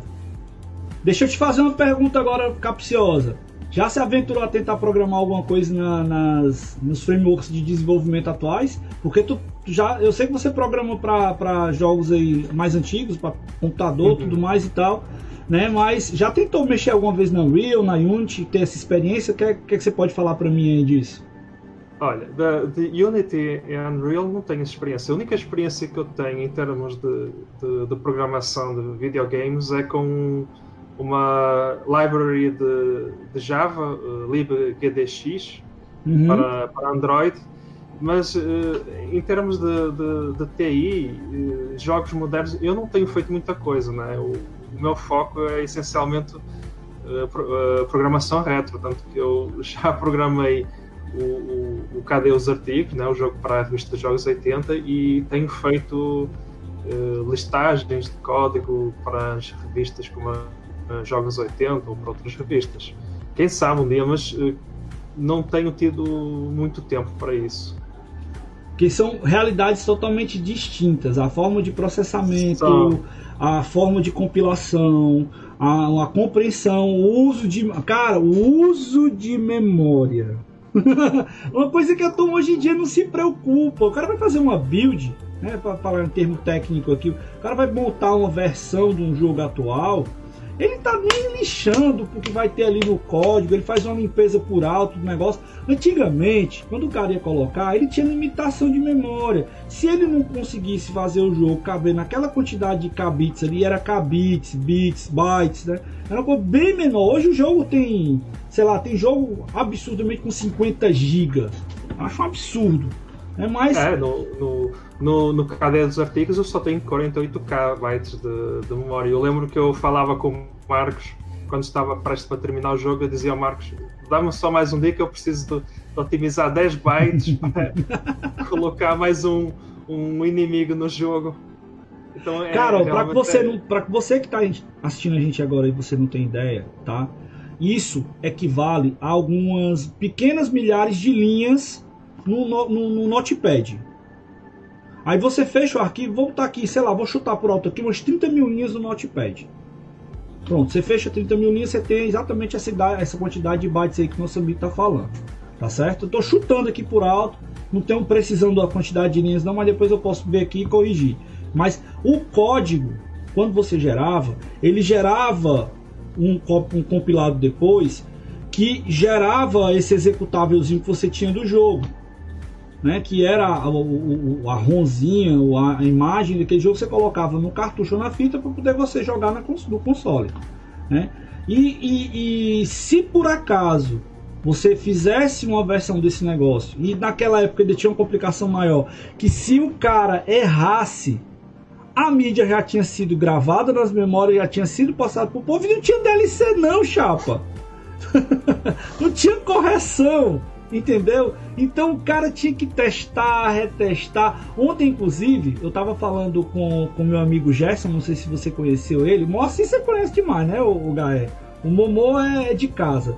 Tava com o Moacir, tava com o Gerson e tava também com o camarada aqui, Thiago, no evento da, da Unifametro, a faculdade que eu dou aula aqui. Inclusive, quem, quem quiser assistir, tá na nossa timeline do Facebook, se quiser ver esse evento, foi fantástico.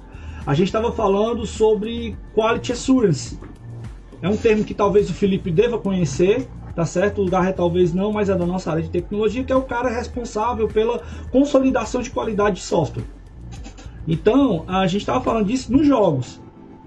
Os caras da época não tinham esse negócio de, de é, verificar, era teste brutão mesmo. O cara fazia, testava, fazia, testava, fazia, testava e era assim.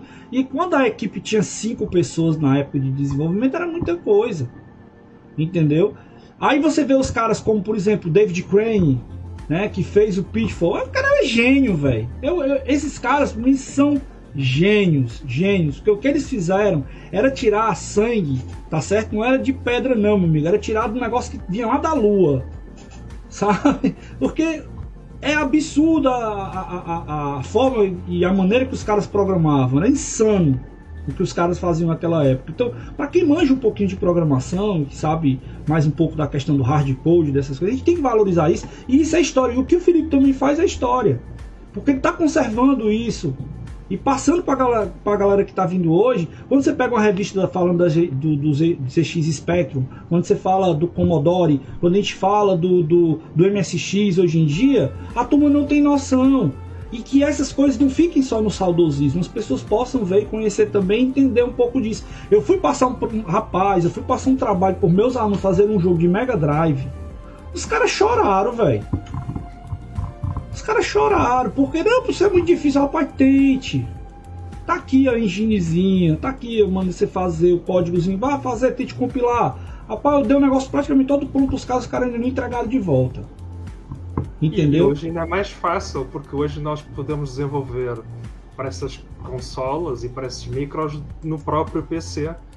Na, na época, eles tinham que desenvolver em máquinas muito mais uh, limitadas e eles tinham que depois gerar o, o, o, build, tinham que copiar o build para, para o cartucho ou para, para a disquete, ou seja, o, o, tempo que eles gastavam entre o, a, a, compilação e o teste era muito maior. Hoje nós temos a emulação. Hoje com a emulação conseguimos fazer praticamente tudo. Eu já ia falar que eu ia dar um close aqui, chegar aqui mais pertinho, bichinho, você que tá aí, ó. Você tá falando que programa? Antigamente não tinha emulador não, filho. Era na munheca, era valente, tinha que suar. Entendeu? E tu que fala que é programador hoje em dia, tu não sabe de nada. Vamos embora. Vamos embora, que senão daqui a pouco a turma começa a me jogar pedra aqui. Mas vamos lá. Garré, meu amigo, de 83, década de 80 pra cá, você vislumbrava toda essa maravilha que a gente vive no universo dos jogos e tudo isso que a gente fala de, de games hoje em dia? Não, né? Não, a gente imaginava. Uh, muitas vezes que a gente, nós assistimos a alguns filmes, né? Tron, por exemplo. Quem não se lembra do Tron? Um filme fantástico, né? Jogos de Guerra. O personagem do Matthew Broderick se conecta né, através do modem com um, um supercomputador do Pentágono, né, através de um, de um backdoor, né, e começa a jogar guerra global termonuclear e com o risco de iniciar uma é guerra, legal. uma guerra nuclear. Né? Tron é um, o filme em que o, o personagem é, principal ele, ele, adentra né, o mundo da, do computador e disputa aqueles jogos como as motocicletas, as light cycles, aquelas coisas todas. Viaja ao mundo dos sonhos, explorers, né?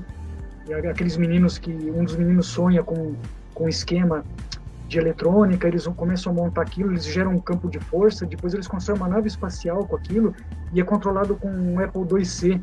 Nossa, 128 KB de memória. Cara. Tá até hoje. Então, esse tipo, essas produções instigavam a imaginação da gente, né? Puxa, o que será que, que virá no futuro? Mas nós não, não imaginávamos como 40 anos depois, né, as, as pessoas estariam em, em, contato umas com as outras. Uh, todo o tempo que nós estamos acordados, nós estamos em contato uns com os outros, interagindo uns com os outros.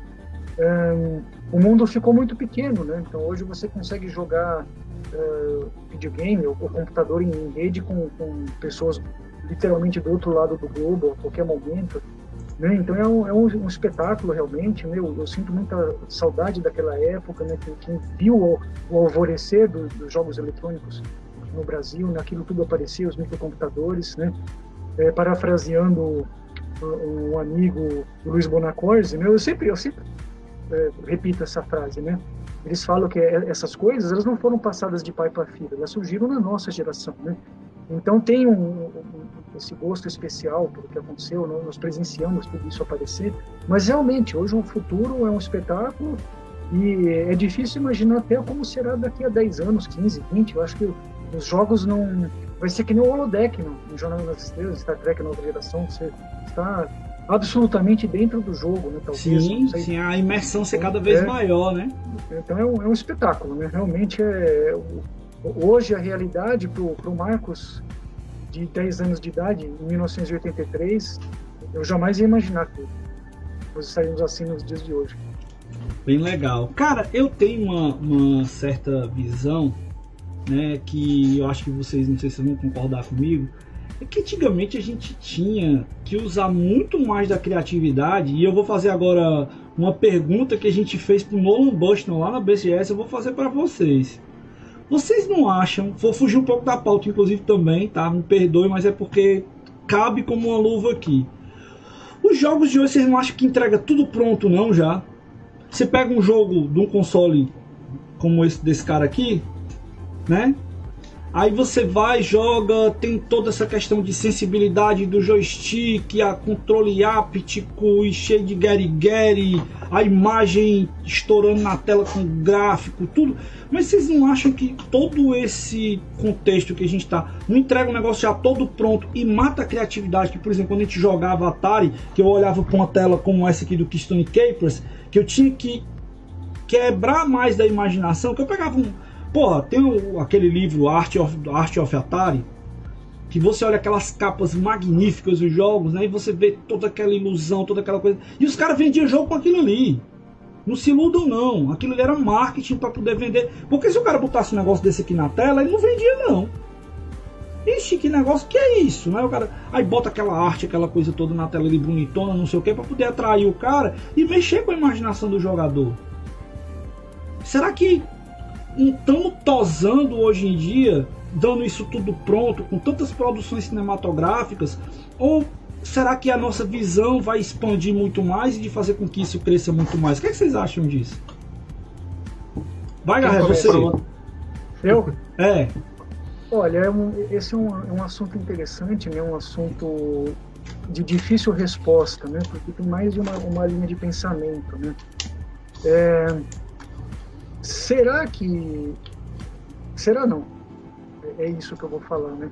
Devido a, a aos jogos né, daquela época serem tão simples, né, com resolução muito baixa, com poucas cores, né, o, os gráficos muito quadrados, pixels grandes, né, poucas cores. As empresas elas precisavam se valer de embalagens muito coloridas, desenhos muito chamativos, né, que, que realmente despertavam a imaginação das pessoas para fazer com que aquilo vendesse, na verdade. Né? Porque mesmo porque mesmo versões de jogos de fliperama que você tinha em casa eram extremamente simples. Você jamais conseguiria ter, mesmo o ColecoVision, os Axon do Coleco não é igual aos Axon do fliperama. Então, era tudo muito, muito não sei se utilizar a palavra rudimentar é uma coisa adequada, mas era tudo muito mais, mais simples naquela época, era, era o que era, era possível ter, né?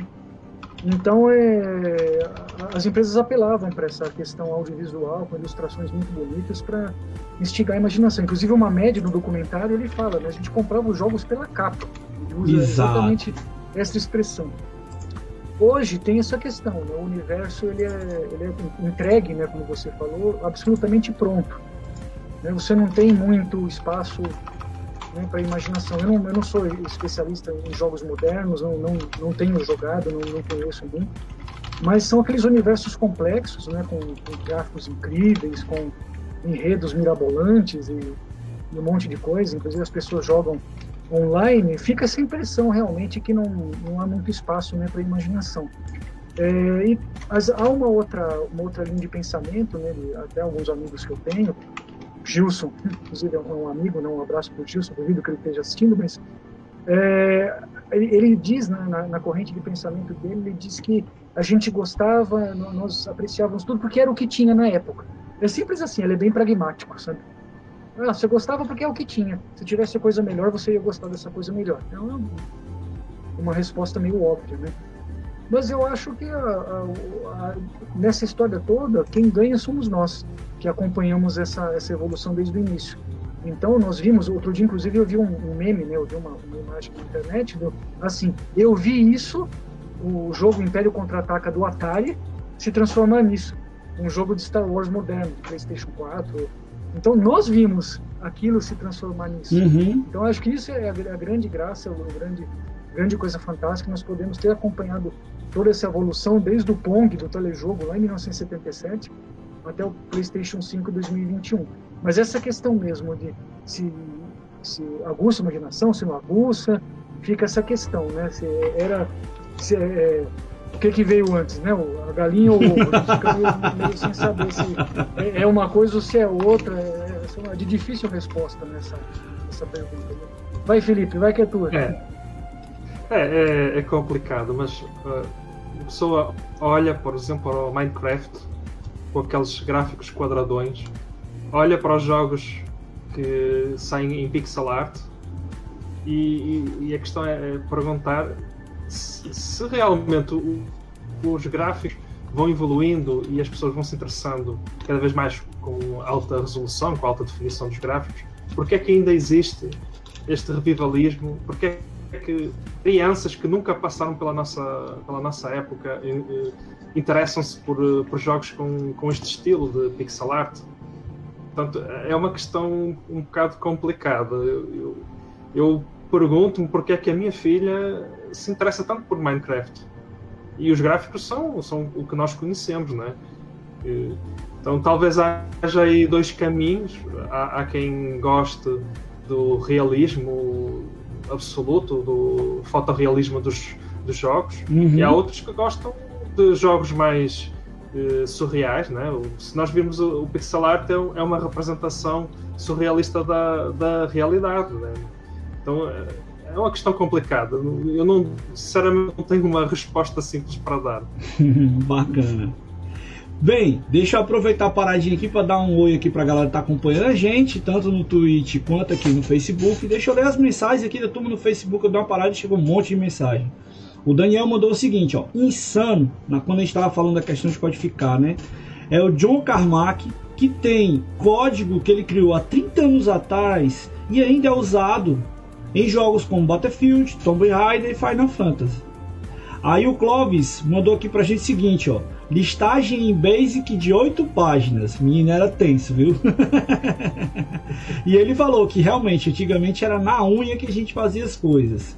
Ele também comentou aqui, né, uh, que o ah, é uma pergunta. Ele adorou o filme e queria saber da nossa visão, né, sobre jogador número 1. Um. Vamos responder logo essa daqui para ele? O que, é que vocês acharam do jogador número 1? Um? Respondendo aí a pergunta do nosso amigo aqui. É, deixa eu ver. É o Friolani, Clóvis Friolani. Eu, eu achei bem bacana, né? Eu li, o, eu li o livro primeiro, depois vi o filme. É uma ode, né? É uma homenagem a tudo que nós vivemos, que nós estamos falando aqui desde o começo. Né? Então, é a, a instigar a imaginação, né? O, um prêmio lá estava escondido dentro do jogo, né? um jogo do TRS Color, o nome tá me fugindo agora. Eu até cheguei a jogar esse jogo já. E tem todas aquelas referências a coisas dos anos 80 e tudo mais. Eu achei, achei bem bacana. O easter egg é. do jogo lá do Atari no final. Aquilo ali foi uma sacada fantástica, cara. Muito bacana. Você viu, Felipe? Você leu? Não. Não, não, não assistiu. Não. É o Ready Player One. Né? É o Ready Player One. Fantástico. O filme é, é fantástico. Então parece que vão vir com a outra versão dele aí, né? Estão falando aí que Vai vir uma, uma, um extended play dele, uma extensão do jogo, do filme, na verdade, né? Que foi muito bacana. Eu, eu agora vou aproveitar, né? Já que eu não dei muito minha opinião aqui ainda a respeito. Jogador número 1 um, para mim é um filme fantástico porque ele remete a gente a muitas coisas e para quem gosta desse universo geek e universo dos jogos, ele tem infinitas referências. Você vai. Toda vida que eu assisto, eu vejo uma coisa diferente. É aquele filme tipo De Volta para o Futuro que você assiste, assiste, assiste, assiste. E toda vida que você assiste, você nota uma coisa diferente e fica se questionando: Pô, como é que esses caras emendaram esse negócio aí? Né? Ah, ah, já tem pessoas que não concordam com isso. O Daniel, por exemplo, aqui está dizendo que o livro é bom e o filme é extremamente fraco. Agora tu vai ler o filme dez vezes aí para ver se é bom. Aí continua nos comentários aqui, né? Ah, cara, o Daniel mandou uma ótima aqui. Ele disse que fica pé da vida porque ele estava se acostumando com o abaco, porque era muita imaginação para usar. ele é terrível. O Daniel é terrível. Aproveitar e mandar um abraço aqui pro meu amigo Kodomi Lopes, que está acompanhando aqui a nossa live, e também lá na Twitch, meu amigo Fernando Imura. Sempre participa aqui com a gente também. Um abração para você, meu amigo, e toda a galera que está acompanhando no Facebook e na Twitch. Cara, tem uma pergunta aqui direta pro meu amigo, né, Felipe. Mas você tá em Portugal, cara. É, apesar da gente saber de toda a relação histórica que a gente tem aí do seu, do seu país com o nosso, o que que te fez despertar o um interesse aqui pelo mercado brasileiro e por que, que você está querendo ajudar o nosso amigo Marcos a lançar esse livro aqui no Brasil? É, realmente, o, o que um, um português está tá aqui a fazer, né? Bom, é, é uma história um, um, pouco, um bocadinho longa, eu vou tentar resumir. Uh, a minha ligação com o Brasil já vem antes de eu ter nascido. Uh, a minha bisavó, por parte de, da avó materna, foi, foi para o Rio de Janeiro, foi tra trabalhar no Rio de Janeiro como costureira, mas não, não se adaptou muito ao clima quente do Rio e acabou por regressar a Portugal. E assim como ela, isso já foi há mais de 100 anos atrás. Havia muitos portugueses que iam para o Brasil, faziam a, a sua vida lá e, e voltavam uh, a Portugal. E por ironia do destino, uh, a minha bisavó teve três filhos e um deles, uma delas é, foi, acabou por ser a minha, a minha avó materna. E ela tinha um, um irmão, meu tio-avô, que uh, casou-se com uma brasileira que, que vivia em Portugal e, e acabaram por, por questões de, de, de, de, procurar melhores condições de vida, acabaram por voltar ao Rio de Janeiro. Foram para Petrópolis a, a, minha avó e o meu tio-avô mantiveram contacto e depois, claro, os seus filhos, né, os meus primos, em, em segundo e terceiro grau, mantivemos os contactos. E durante toda a minha vida eu sempre ouvi falar do Brasil, né, pelas ligações familiares. O, o, o meu bisavô tinha uma pensão aqui em Portugal e ele costumava receber muitos uh, hóspedes brasileiros e portugueses do Brasil e então ficou, ficou sempre essa ligação ao, ao, Brasil. E depois também no início dos anos 80, a influência da, da, da, das televisões, né, com as novelas, a influência do, dos quadradinhos, a editora Abril uh, exportava. Uh, Gostei dos quadradinhos. quadrinhos é, aqui no Brasil. É quadrinho, quadrinho. É. quadrinho. Legal quadradinhos. Então, sempre é, é, é, houve essa ligação, o, o, passou também que o sítio de Pica-Pau Amarelo, eu era novinho na altura e eu adorava a, a, série. E muitos anos depois, eu já, já, já estava na minha idade adulta, eu decidi, vou, vou conhecer a, a, a terra dos, dos meus familiares, né? E, e eu mudei-me de mudei-me para o Rio de Janeiro, fiquei lá uns anos e, claro, eu, como eu também sou um, um fã de, de, retrocomputação, eu tentei saber o que é que havia no, no Brasil, né? E eu descobri o, o, a revista Microsistemas, né? Eu andei a, a, procurar na internet alguns scans. Creio que na época eu tinha já descoberto o site Dataset, na época chamava-se DataK7, foi aí que eu descobri também a, a, a, revista Jogos 80, de um tal Marcos Garré, que eu na altura não fazia ideia quem, quem seria. E pronto, eu fui, fui uh, descobrindo, fui conhecendo, fazendo amizades e, e deixando lá o meu, o, o, a minha marca no, no Brasil.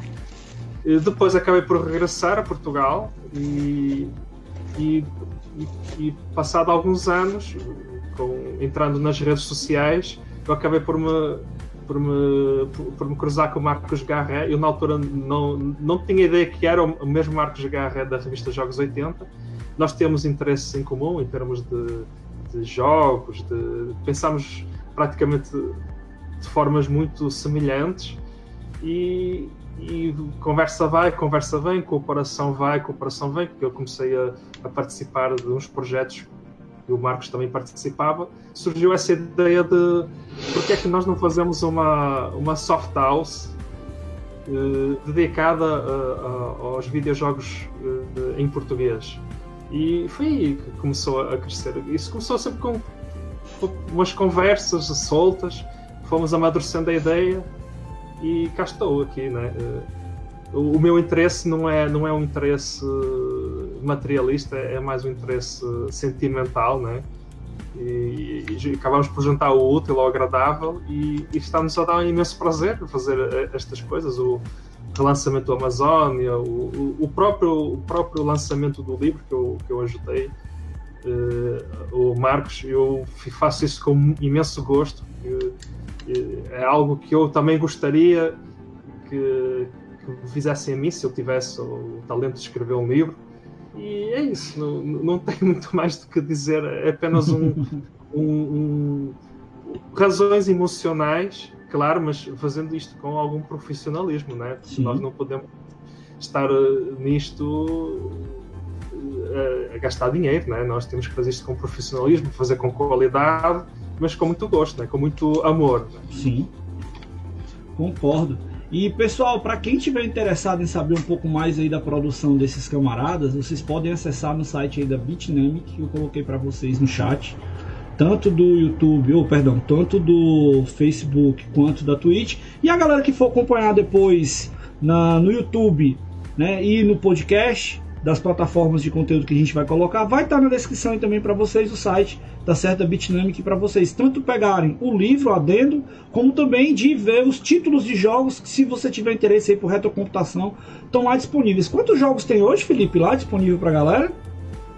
Bom, nós temos o, o os Artigos, né? o, o jogo de comemoração dos, dos 15 anos do, de, dos Jogos 80 temos o Laser que É esse aqui, né? O Cadê os Jogos? Ah, esse, exatamente. Esse é o Cadê os Artigos.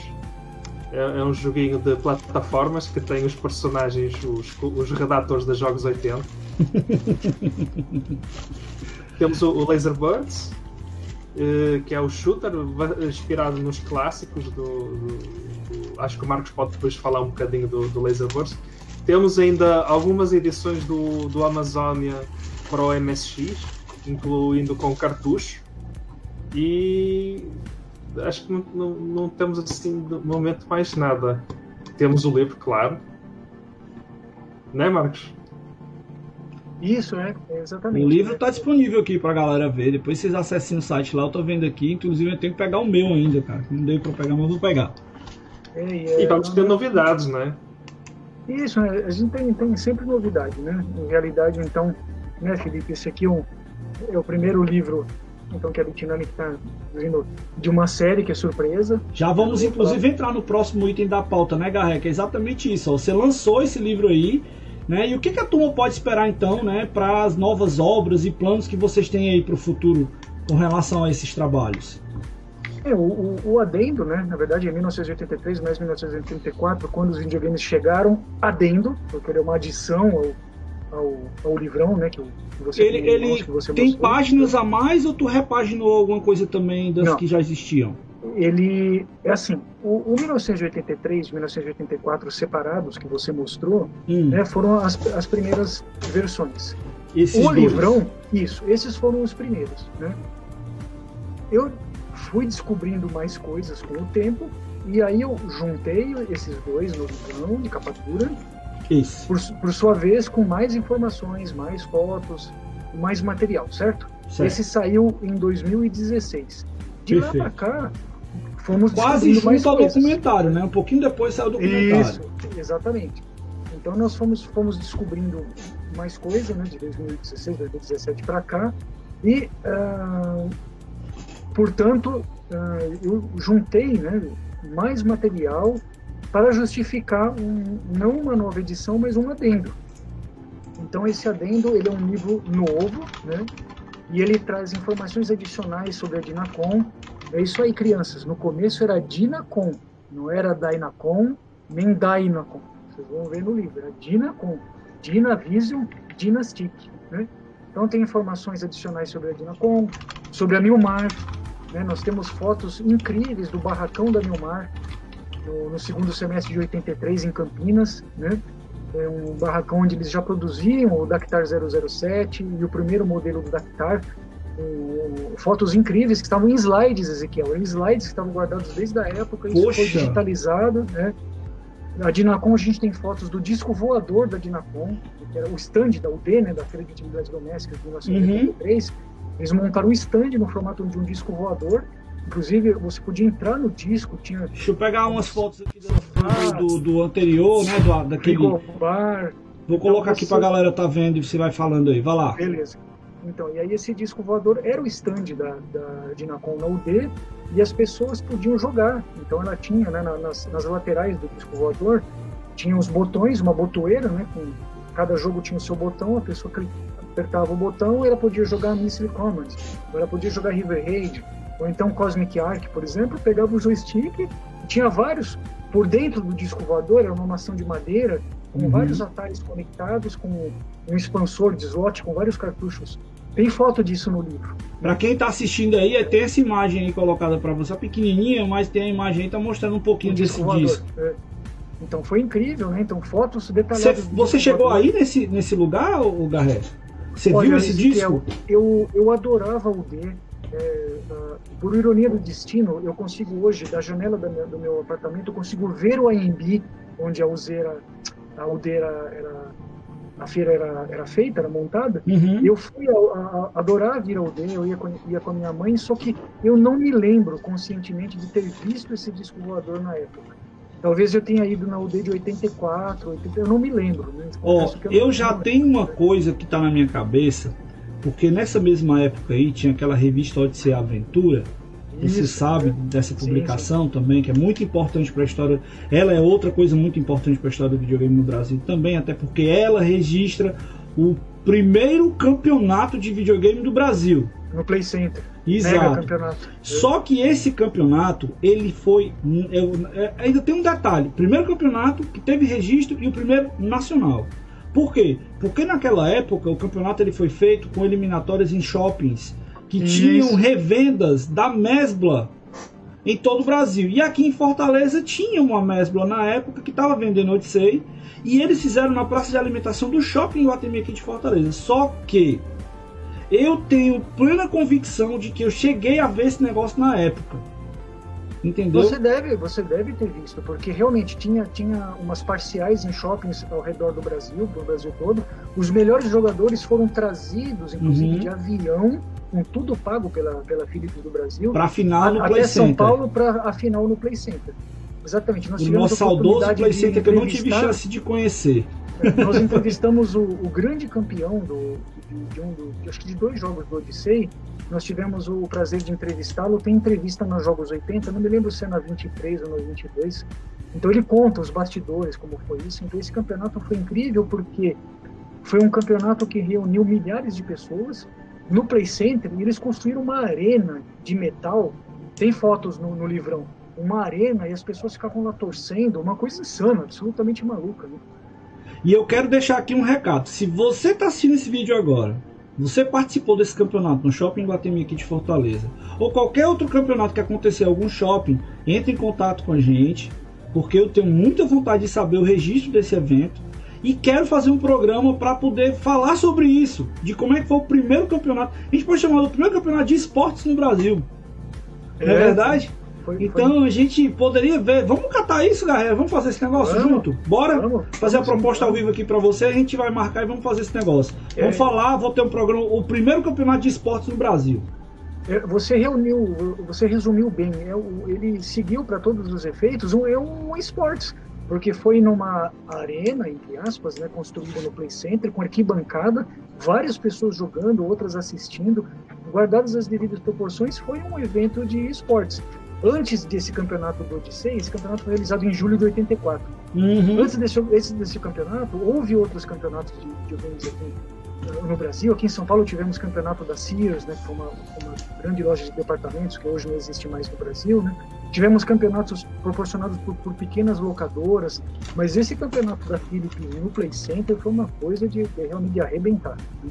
É porque a gente fica nessa ideia, né, de você ver, pô, já tinha campeonato, tinha, cara, mas era pequeno, era uma coisa Sim. assim. Esse não, cara, envolveu o país todo. Exatamente. Divulgação massiva em mídia, tinha propagandas de revista, tinha a revista. Está, sim, a própria revista. Odyssey né? Clube. Né? Então, cara, tem muita coisa pra gente comentar, vale a pena a gente combinar depois aí, viu, Garré? A gente Vamos. fazer esse negócio, vai dar certo. Vamos sim. Meu amigo Felipe, e aí, quais são as perspectivas com relação a esses projetos que vocês estão desempenhando aí? O que é que a gente pode esperar de vocês aí para os próximos dias vindouros? Bom, é, o, o, o, livro do, do Garré vai ser o primeiro de, de uma série de livros. Não, não posso dizer o que é que vai ser. Sei que o, o próximo livro vai ser, vai ser de Arromba. Ah, lá está aqui o, o, livro. Este livro do, do o Adendo, eu, eu já disse ao Garré, eu, eu acho que o Adendo foi um, um nome que não faz jus, não faz justiça, ou, porque ele vale por si só. O, a quantidade de, de texto, de, de, material, de novo, de, de fotografias é, é impressionante. Em relação a novos projetos, nós temos vários jogos uh, em, em pré-produção o GC Spectrum, uh, temos vários projetos e, e, é uma questão de, de as pessoas nos acompanharem. Temos também uh, um projeto junto com o Renato da Giovanni, que é o, o Pergaminho e o Genesis. A ferramenta Genesis é uma ferramenta de edição de Adventures que a Bitnamic e a Tilt está a trabalhar neste momento. E, e, basicamente é isso. É só nos acompanhar eh, no, no Facebook, na página do Facebook da Bitnamic. E lá estamos. Se quiserem depois fazer perguntas, podemos responder. Ah, muito bom. O Garra está mostrando aí. Fala um pouco mais aí, Garra. Explica aí para a galera que você está mostrando aí para a turma. Ah, eu mostrei algumas páginas variadas do livro, né? No início eu mostrei, acho que uma, uma foto em página dupla do Barracão da Milmar, mostrei umas fotos do disco voador, mostrei acho que mais umas fotos do, do, do Barracão. Oh, passei, passei algumas páginas, né, para o pessoal. Muito massa, muito massa. Então, a gente está chegando ao fim do nosso programa, né? Quero agradecer aqui enormemente a todos vocês que acompanharam nosso programa até aqui. E também, cara, não posso deixar de agradecer ao meu amigo Marcos Garré e ao meu amigo agora, Felipe Veiga, lá de Portugal. A gente vai trocar umas ideias aí, depois pega o teu contato aí, viu, Felipe, com o Garré. A gente tem um grupinho aqui de Fortaleza da Turma que fala de retrocomputação. Eu sou um cara que não sou tão entusiasta quanto vocês, mas eu gosto também por conta da minha área, que eu sou professor da área de tecnologia, e isso para mim uhum. faz parte do ofício, não posso deixar de falar. E queria deixar aqui o espaço para vocês agora, né? Deixa eu até mudar aqui um pouquinho a nossa tela para a gente fazer a nossa finalização do programa direitinho. Passando as imagens aí turma, mas agora vamos lá. Deixar aqui espaço para vocês. Começar pelo meu amigo Felipe, dizer como é que a turma encontra aí o trabalho de vocês e como é que pode entrar em contato com vocês através das redes sociais.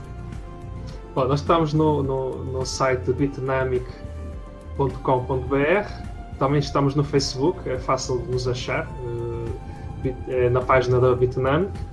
É só entrar em contato connosco e podem também me encontrar no Facebook, a mim, ao Marcos Garré. Nós somos bastante acessíveis. Uh, se houver alguém que, que, queira, por exemplo, relançar ou lançar um jogo connosco, nós estamos aí também, podemos conversar. E é isso. Eu quero também agora, já agora agradecer ao Ezequiel por me ter convidado, por me ter aberto esse espaço a, e eu espero que tenham gostado e, e que não se tenham eh, enchido muito de, de mim, que, que eu estou um bocadinho chato como o Marcos Carré diz. não, cara, que isso, foi muito bom. E quem sabe, quem sabe, eu já, eu já disse há um bocado, eu estou a ver uma, uma ida ao Brasil, infelizmente era, era para ter ido em 2020 no lançamento do Amazônia. Nós tínhamos até preparado uma grande, um grande evento, infelizmente com o Covid, que estragou a vida a muita gente, né? não, não se proporcionou. Eu espero que para o próximo ano as coisas já estejam melhores e, e possa voltar ao Brasil e essa terra que é, é como se fosse a minha segunda pátria. Muito bom. E você, meu amigo Garré? Eu sei que muita gente aqui já conhece você, mas não custa nada você dar o toque aí para todo mundo de como é que encontra você, procura saber mais informações do livro, das obras e de outras coisas aí que você tem quando feito, né, da, do seu trabalho aí, dessa importante missão que é de manter né, a história da, da, do videogame no nosso país. Ah, beleza, Ezequiel. Em realidade, como o Felipe falou, ambos somos muito acessíveis, né? Com o, o meu Facebook pessoal, só procurar pelo meu nome completo, né? Marcos Vinícius Garré Chiado. Tem o site da Bitnamic, né? Tem o Bitnamic no Facebook. Né? E, um recado importante, né? O, o livro ele está em, em pré-venda. Enquanto ele estiver em pré-venda e você o adquirir, você concorrerá a quatro brindes incríveis. Né? Uh, três brindes são oferta da Supernova Art Design, do meu amigo Luiz Garcia. Né? Um, inclusive, uma réplica. Né? Tem um Atari aqui, deixa eu mostrar para vocês. É um Atari imaginado. O, que, o que teria sido um Atari se a Canal 3, a grande fabricante de cartuchos clones de Atari, tivesse lançado é, um Atari. Nossa! Então, ele imaginado aqui numa ilustração em 3D do meu amigo Jonathan Sarmento. E, Ezequiel, existe uma mini réplica desse Atari dentro de um, de um acrílico muito lindo que todo mundo que comprar o livro em pré-venda vai concorrer a essa, essa réplica via sorteio. Além, além dele, tem dois quadros muito bonitos, um com o logotipo do Atari e outro um quadro do Hero, né, do Hero, né, do joguinho. Além disso, uma oferta da Bitnamic e do nosso amigo Daniel Ravazzi, um cartucho do jogo Amazônia para o MSX. Então, todos que comprarem em pré-venda vão concorrer a esses itens por sorteio. Eu vou então, já já perca. comprar o meu, hein? Vou já comprar o meu. Isso até quando, Garré? Não perca. É, até quando é a mesma pré-venda, Felipe, que nós combinamos? Eu não estou me lembrando. Eu, eu, eu, creio que ainda temos, ainda temos algum tempo. Ainda temos algum uns, tempo, uma semana. Uns 10 é, dias? Uma semana. Uma, é. uma semana? É. Então, mais, mais uma semana, quem comprar. É, eu tenho um link do um, um encurtador Deixa eu caçar ele aqui. Eu já coloquei para turma o link da Bitnamic aqui para turma já. Não, o, o, tem um link para vocês verem os, os brindes do sorteio. Eu vou, eu vou falar aqui, tá? É encurtador.com.br, aquele site que obviamente ele, ele encurta né, as, as URLs. Então é encurtador.com.br barra E H V de Vera K e V de Vera de novo. Vou repetir, encurtador.com.br barra E de Ernesto, H de Hotel, V de Vera, K e V de Vera de novo. Vocês vão ver uma pastinha lá de brindes, vocês vão ver os brindes que, que as pessoas vão ter a, a possibilidade de ser sorteadas, né? E olha, essa réplica em miniatura desse Atari teria sido um Atari da Canal 3, está um espetáculo. É uma réplica pequena, assim, uma miniatura dentro de um acrílico. Tem a réplica dos cartuchinhos, dos controles. E é exatamente essa imagem que vocês viram na, em página dupla. Né? É, é um Atari imaginado da Canal 3, com aquela frente numa cor meio amarelada, que a Canal 3 usava muito nas propagandas de revista, né? Então é. Boa sorte, mas precisa comprar o livro em pré-venda para ser sorteado. Olha aí. Deixa eu só finalizar aqui, né, com com as palavras dos nossos amigos que estão acompanhando aqui a nossa live aqui no Facebook e na Twitch. O Cristiano Comune mandou aqui pra gente o seguinte: muito obrigado, Seg, por trazer essa lenda e pelas pautas sensacionais, além do colega de Portugal. Parabéns a todos os envolvidos, abraços a todos, nós que agradecemos. Exatamente. Clóvis também mandou aqui, excelente entrevista, parabéns a todos os envolvidos. É, Clovão.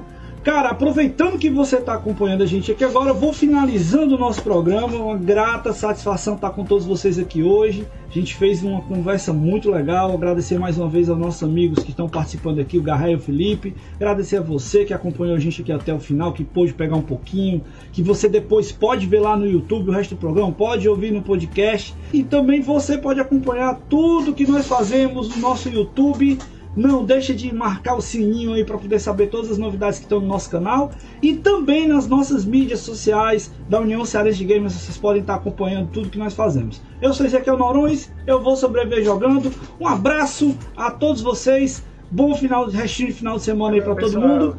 Tchau, galera. Um abraço. Valeu, Até mais. Obrigado, Tchau. Ezequiel. Valeu, pessoal. Obrigado. Um abraço a todos.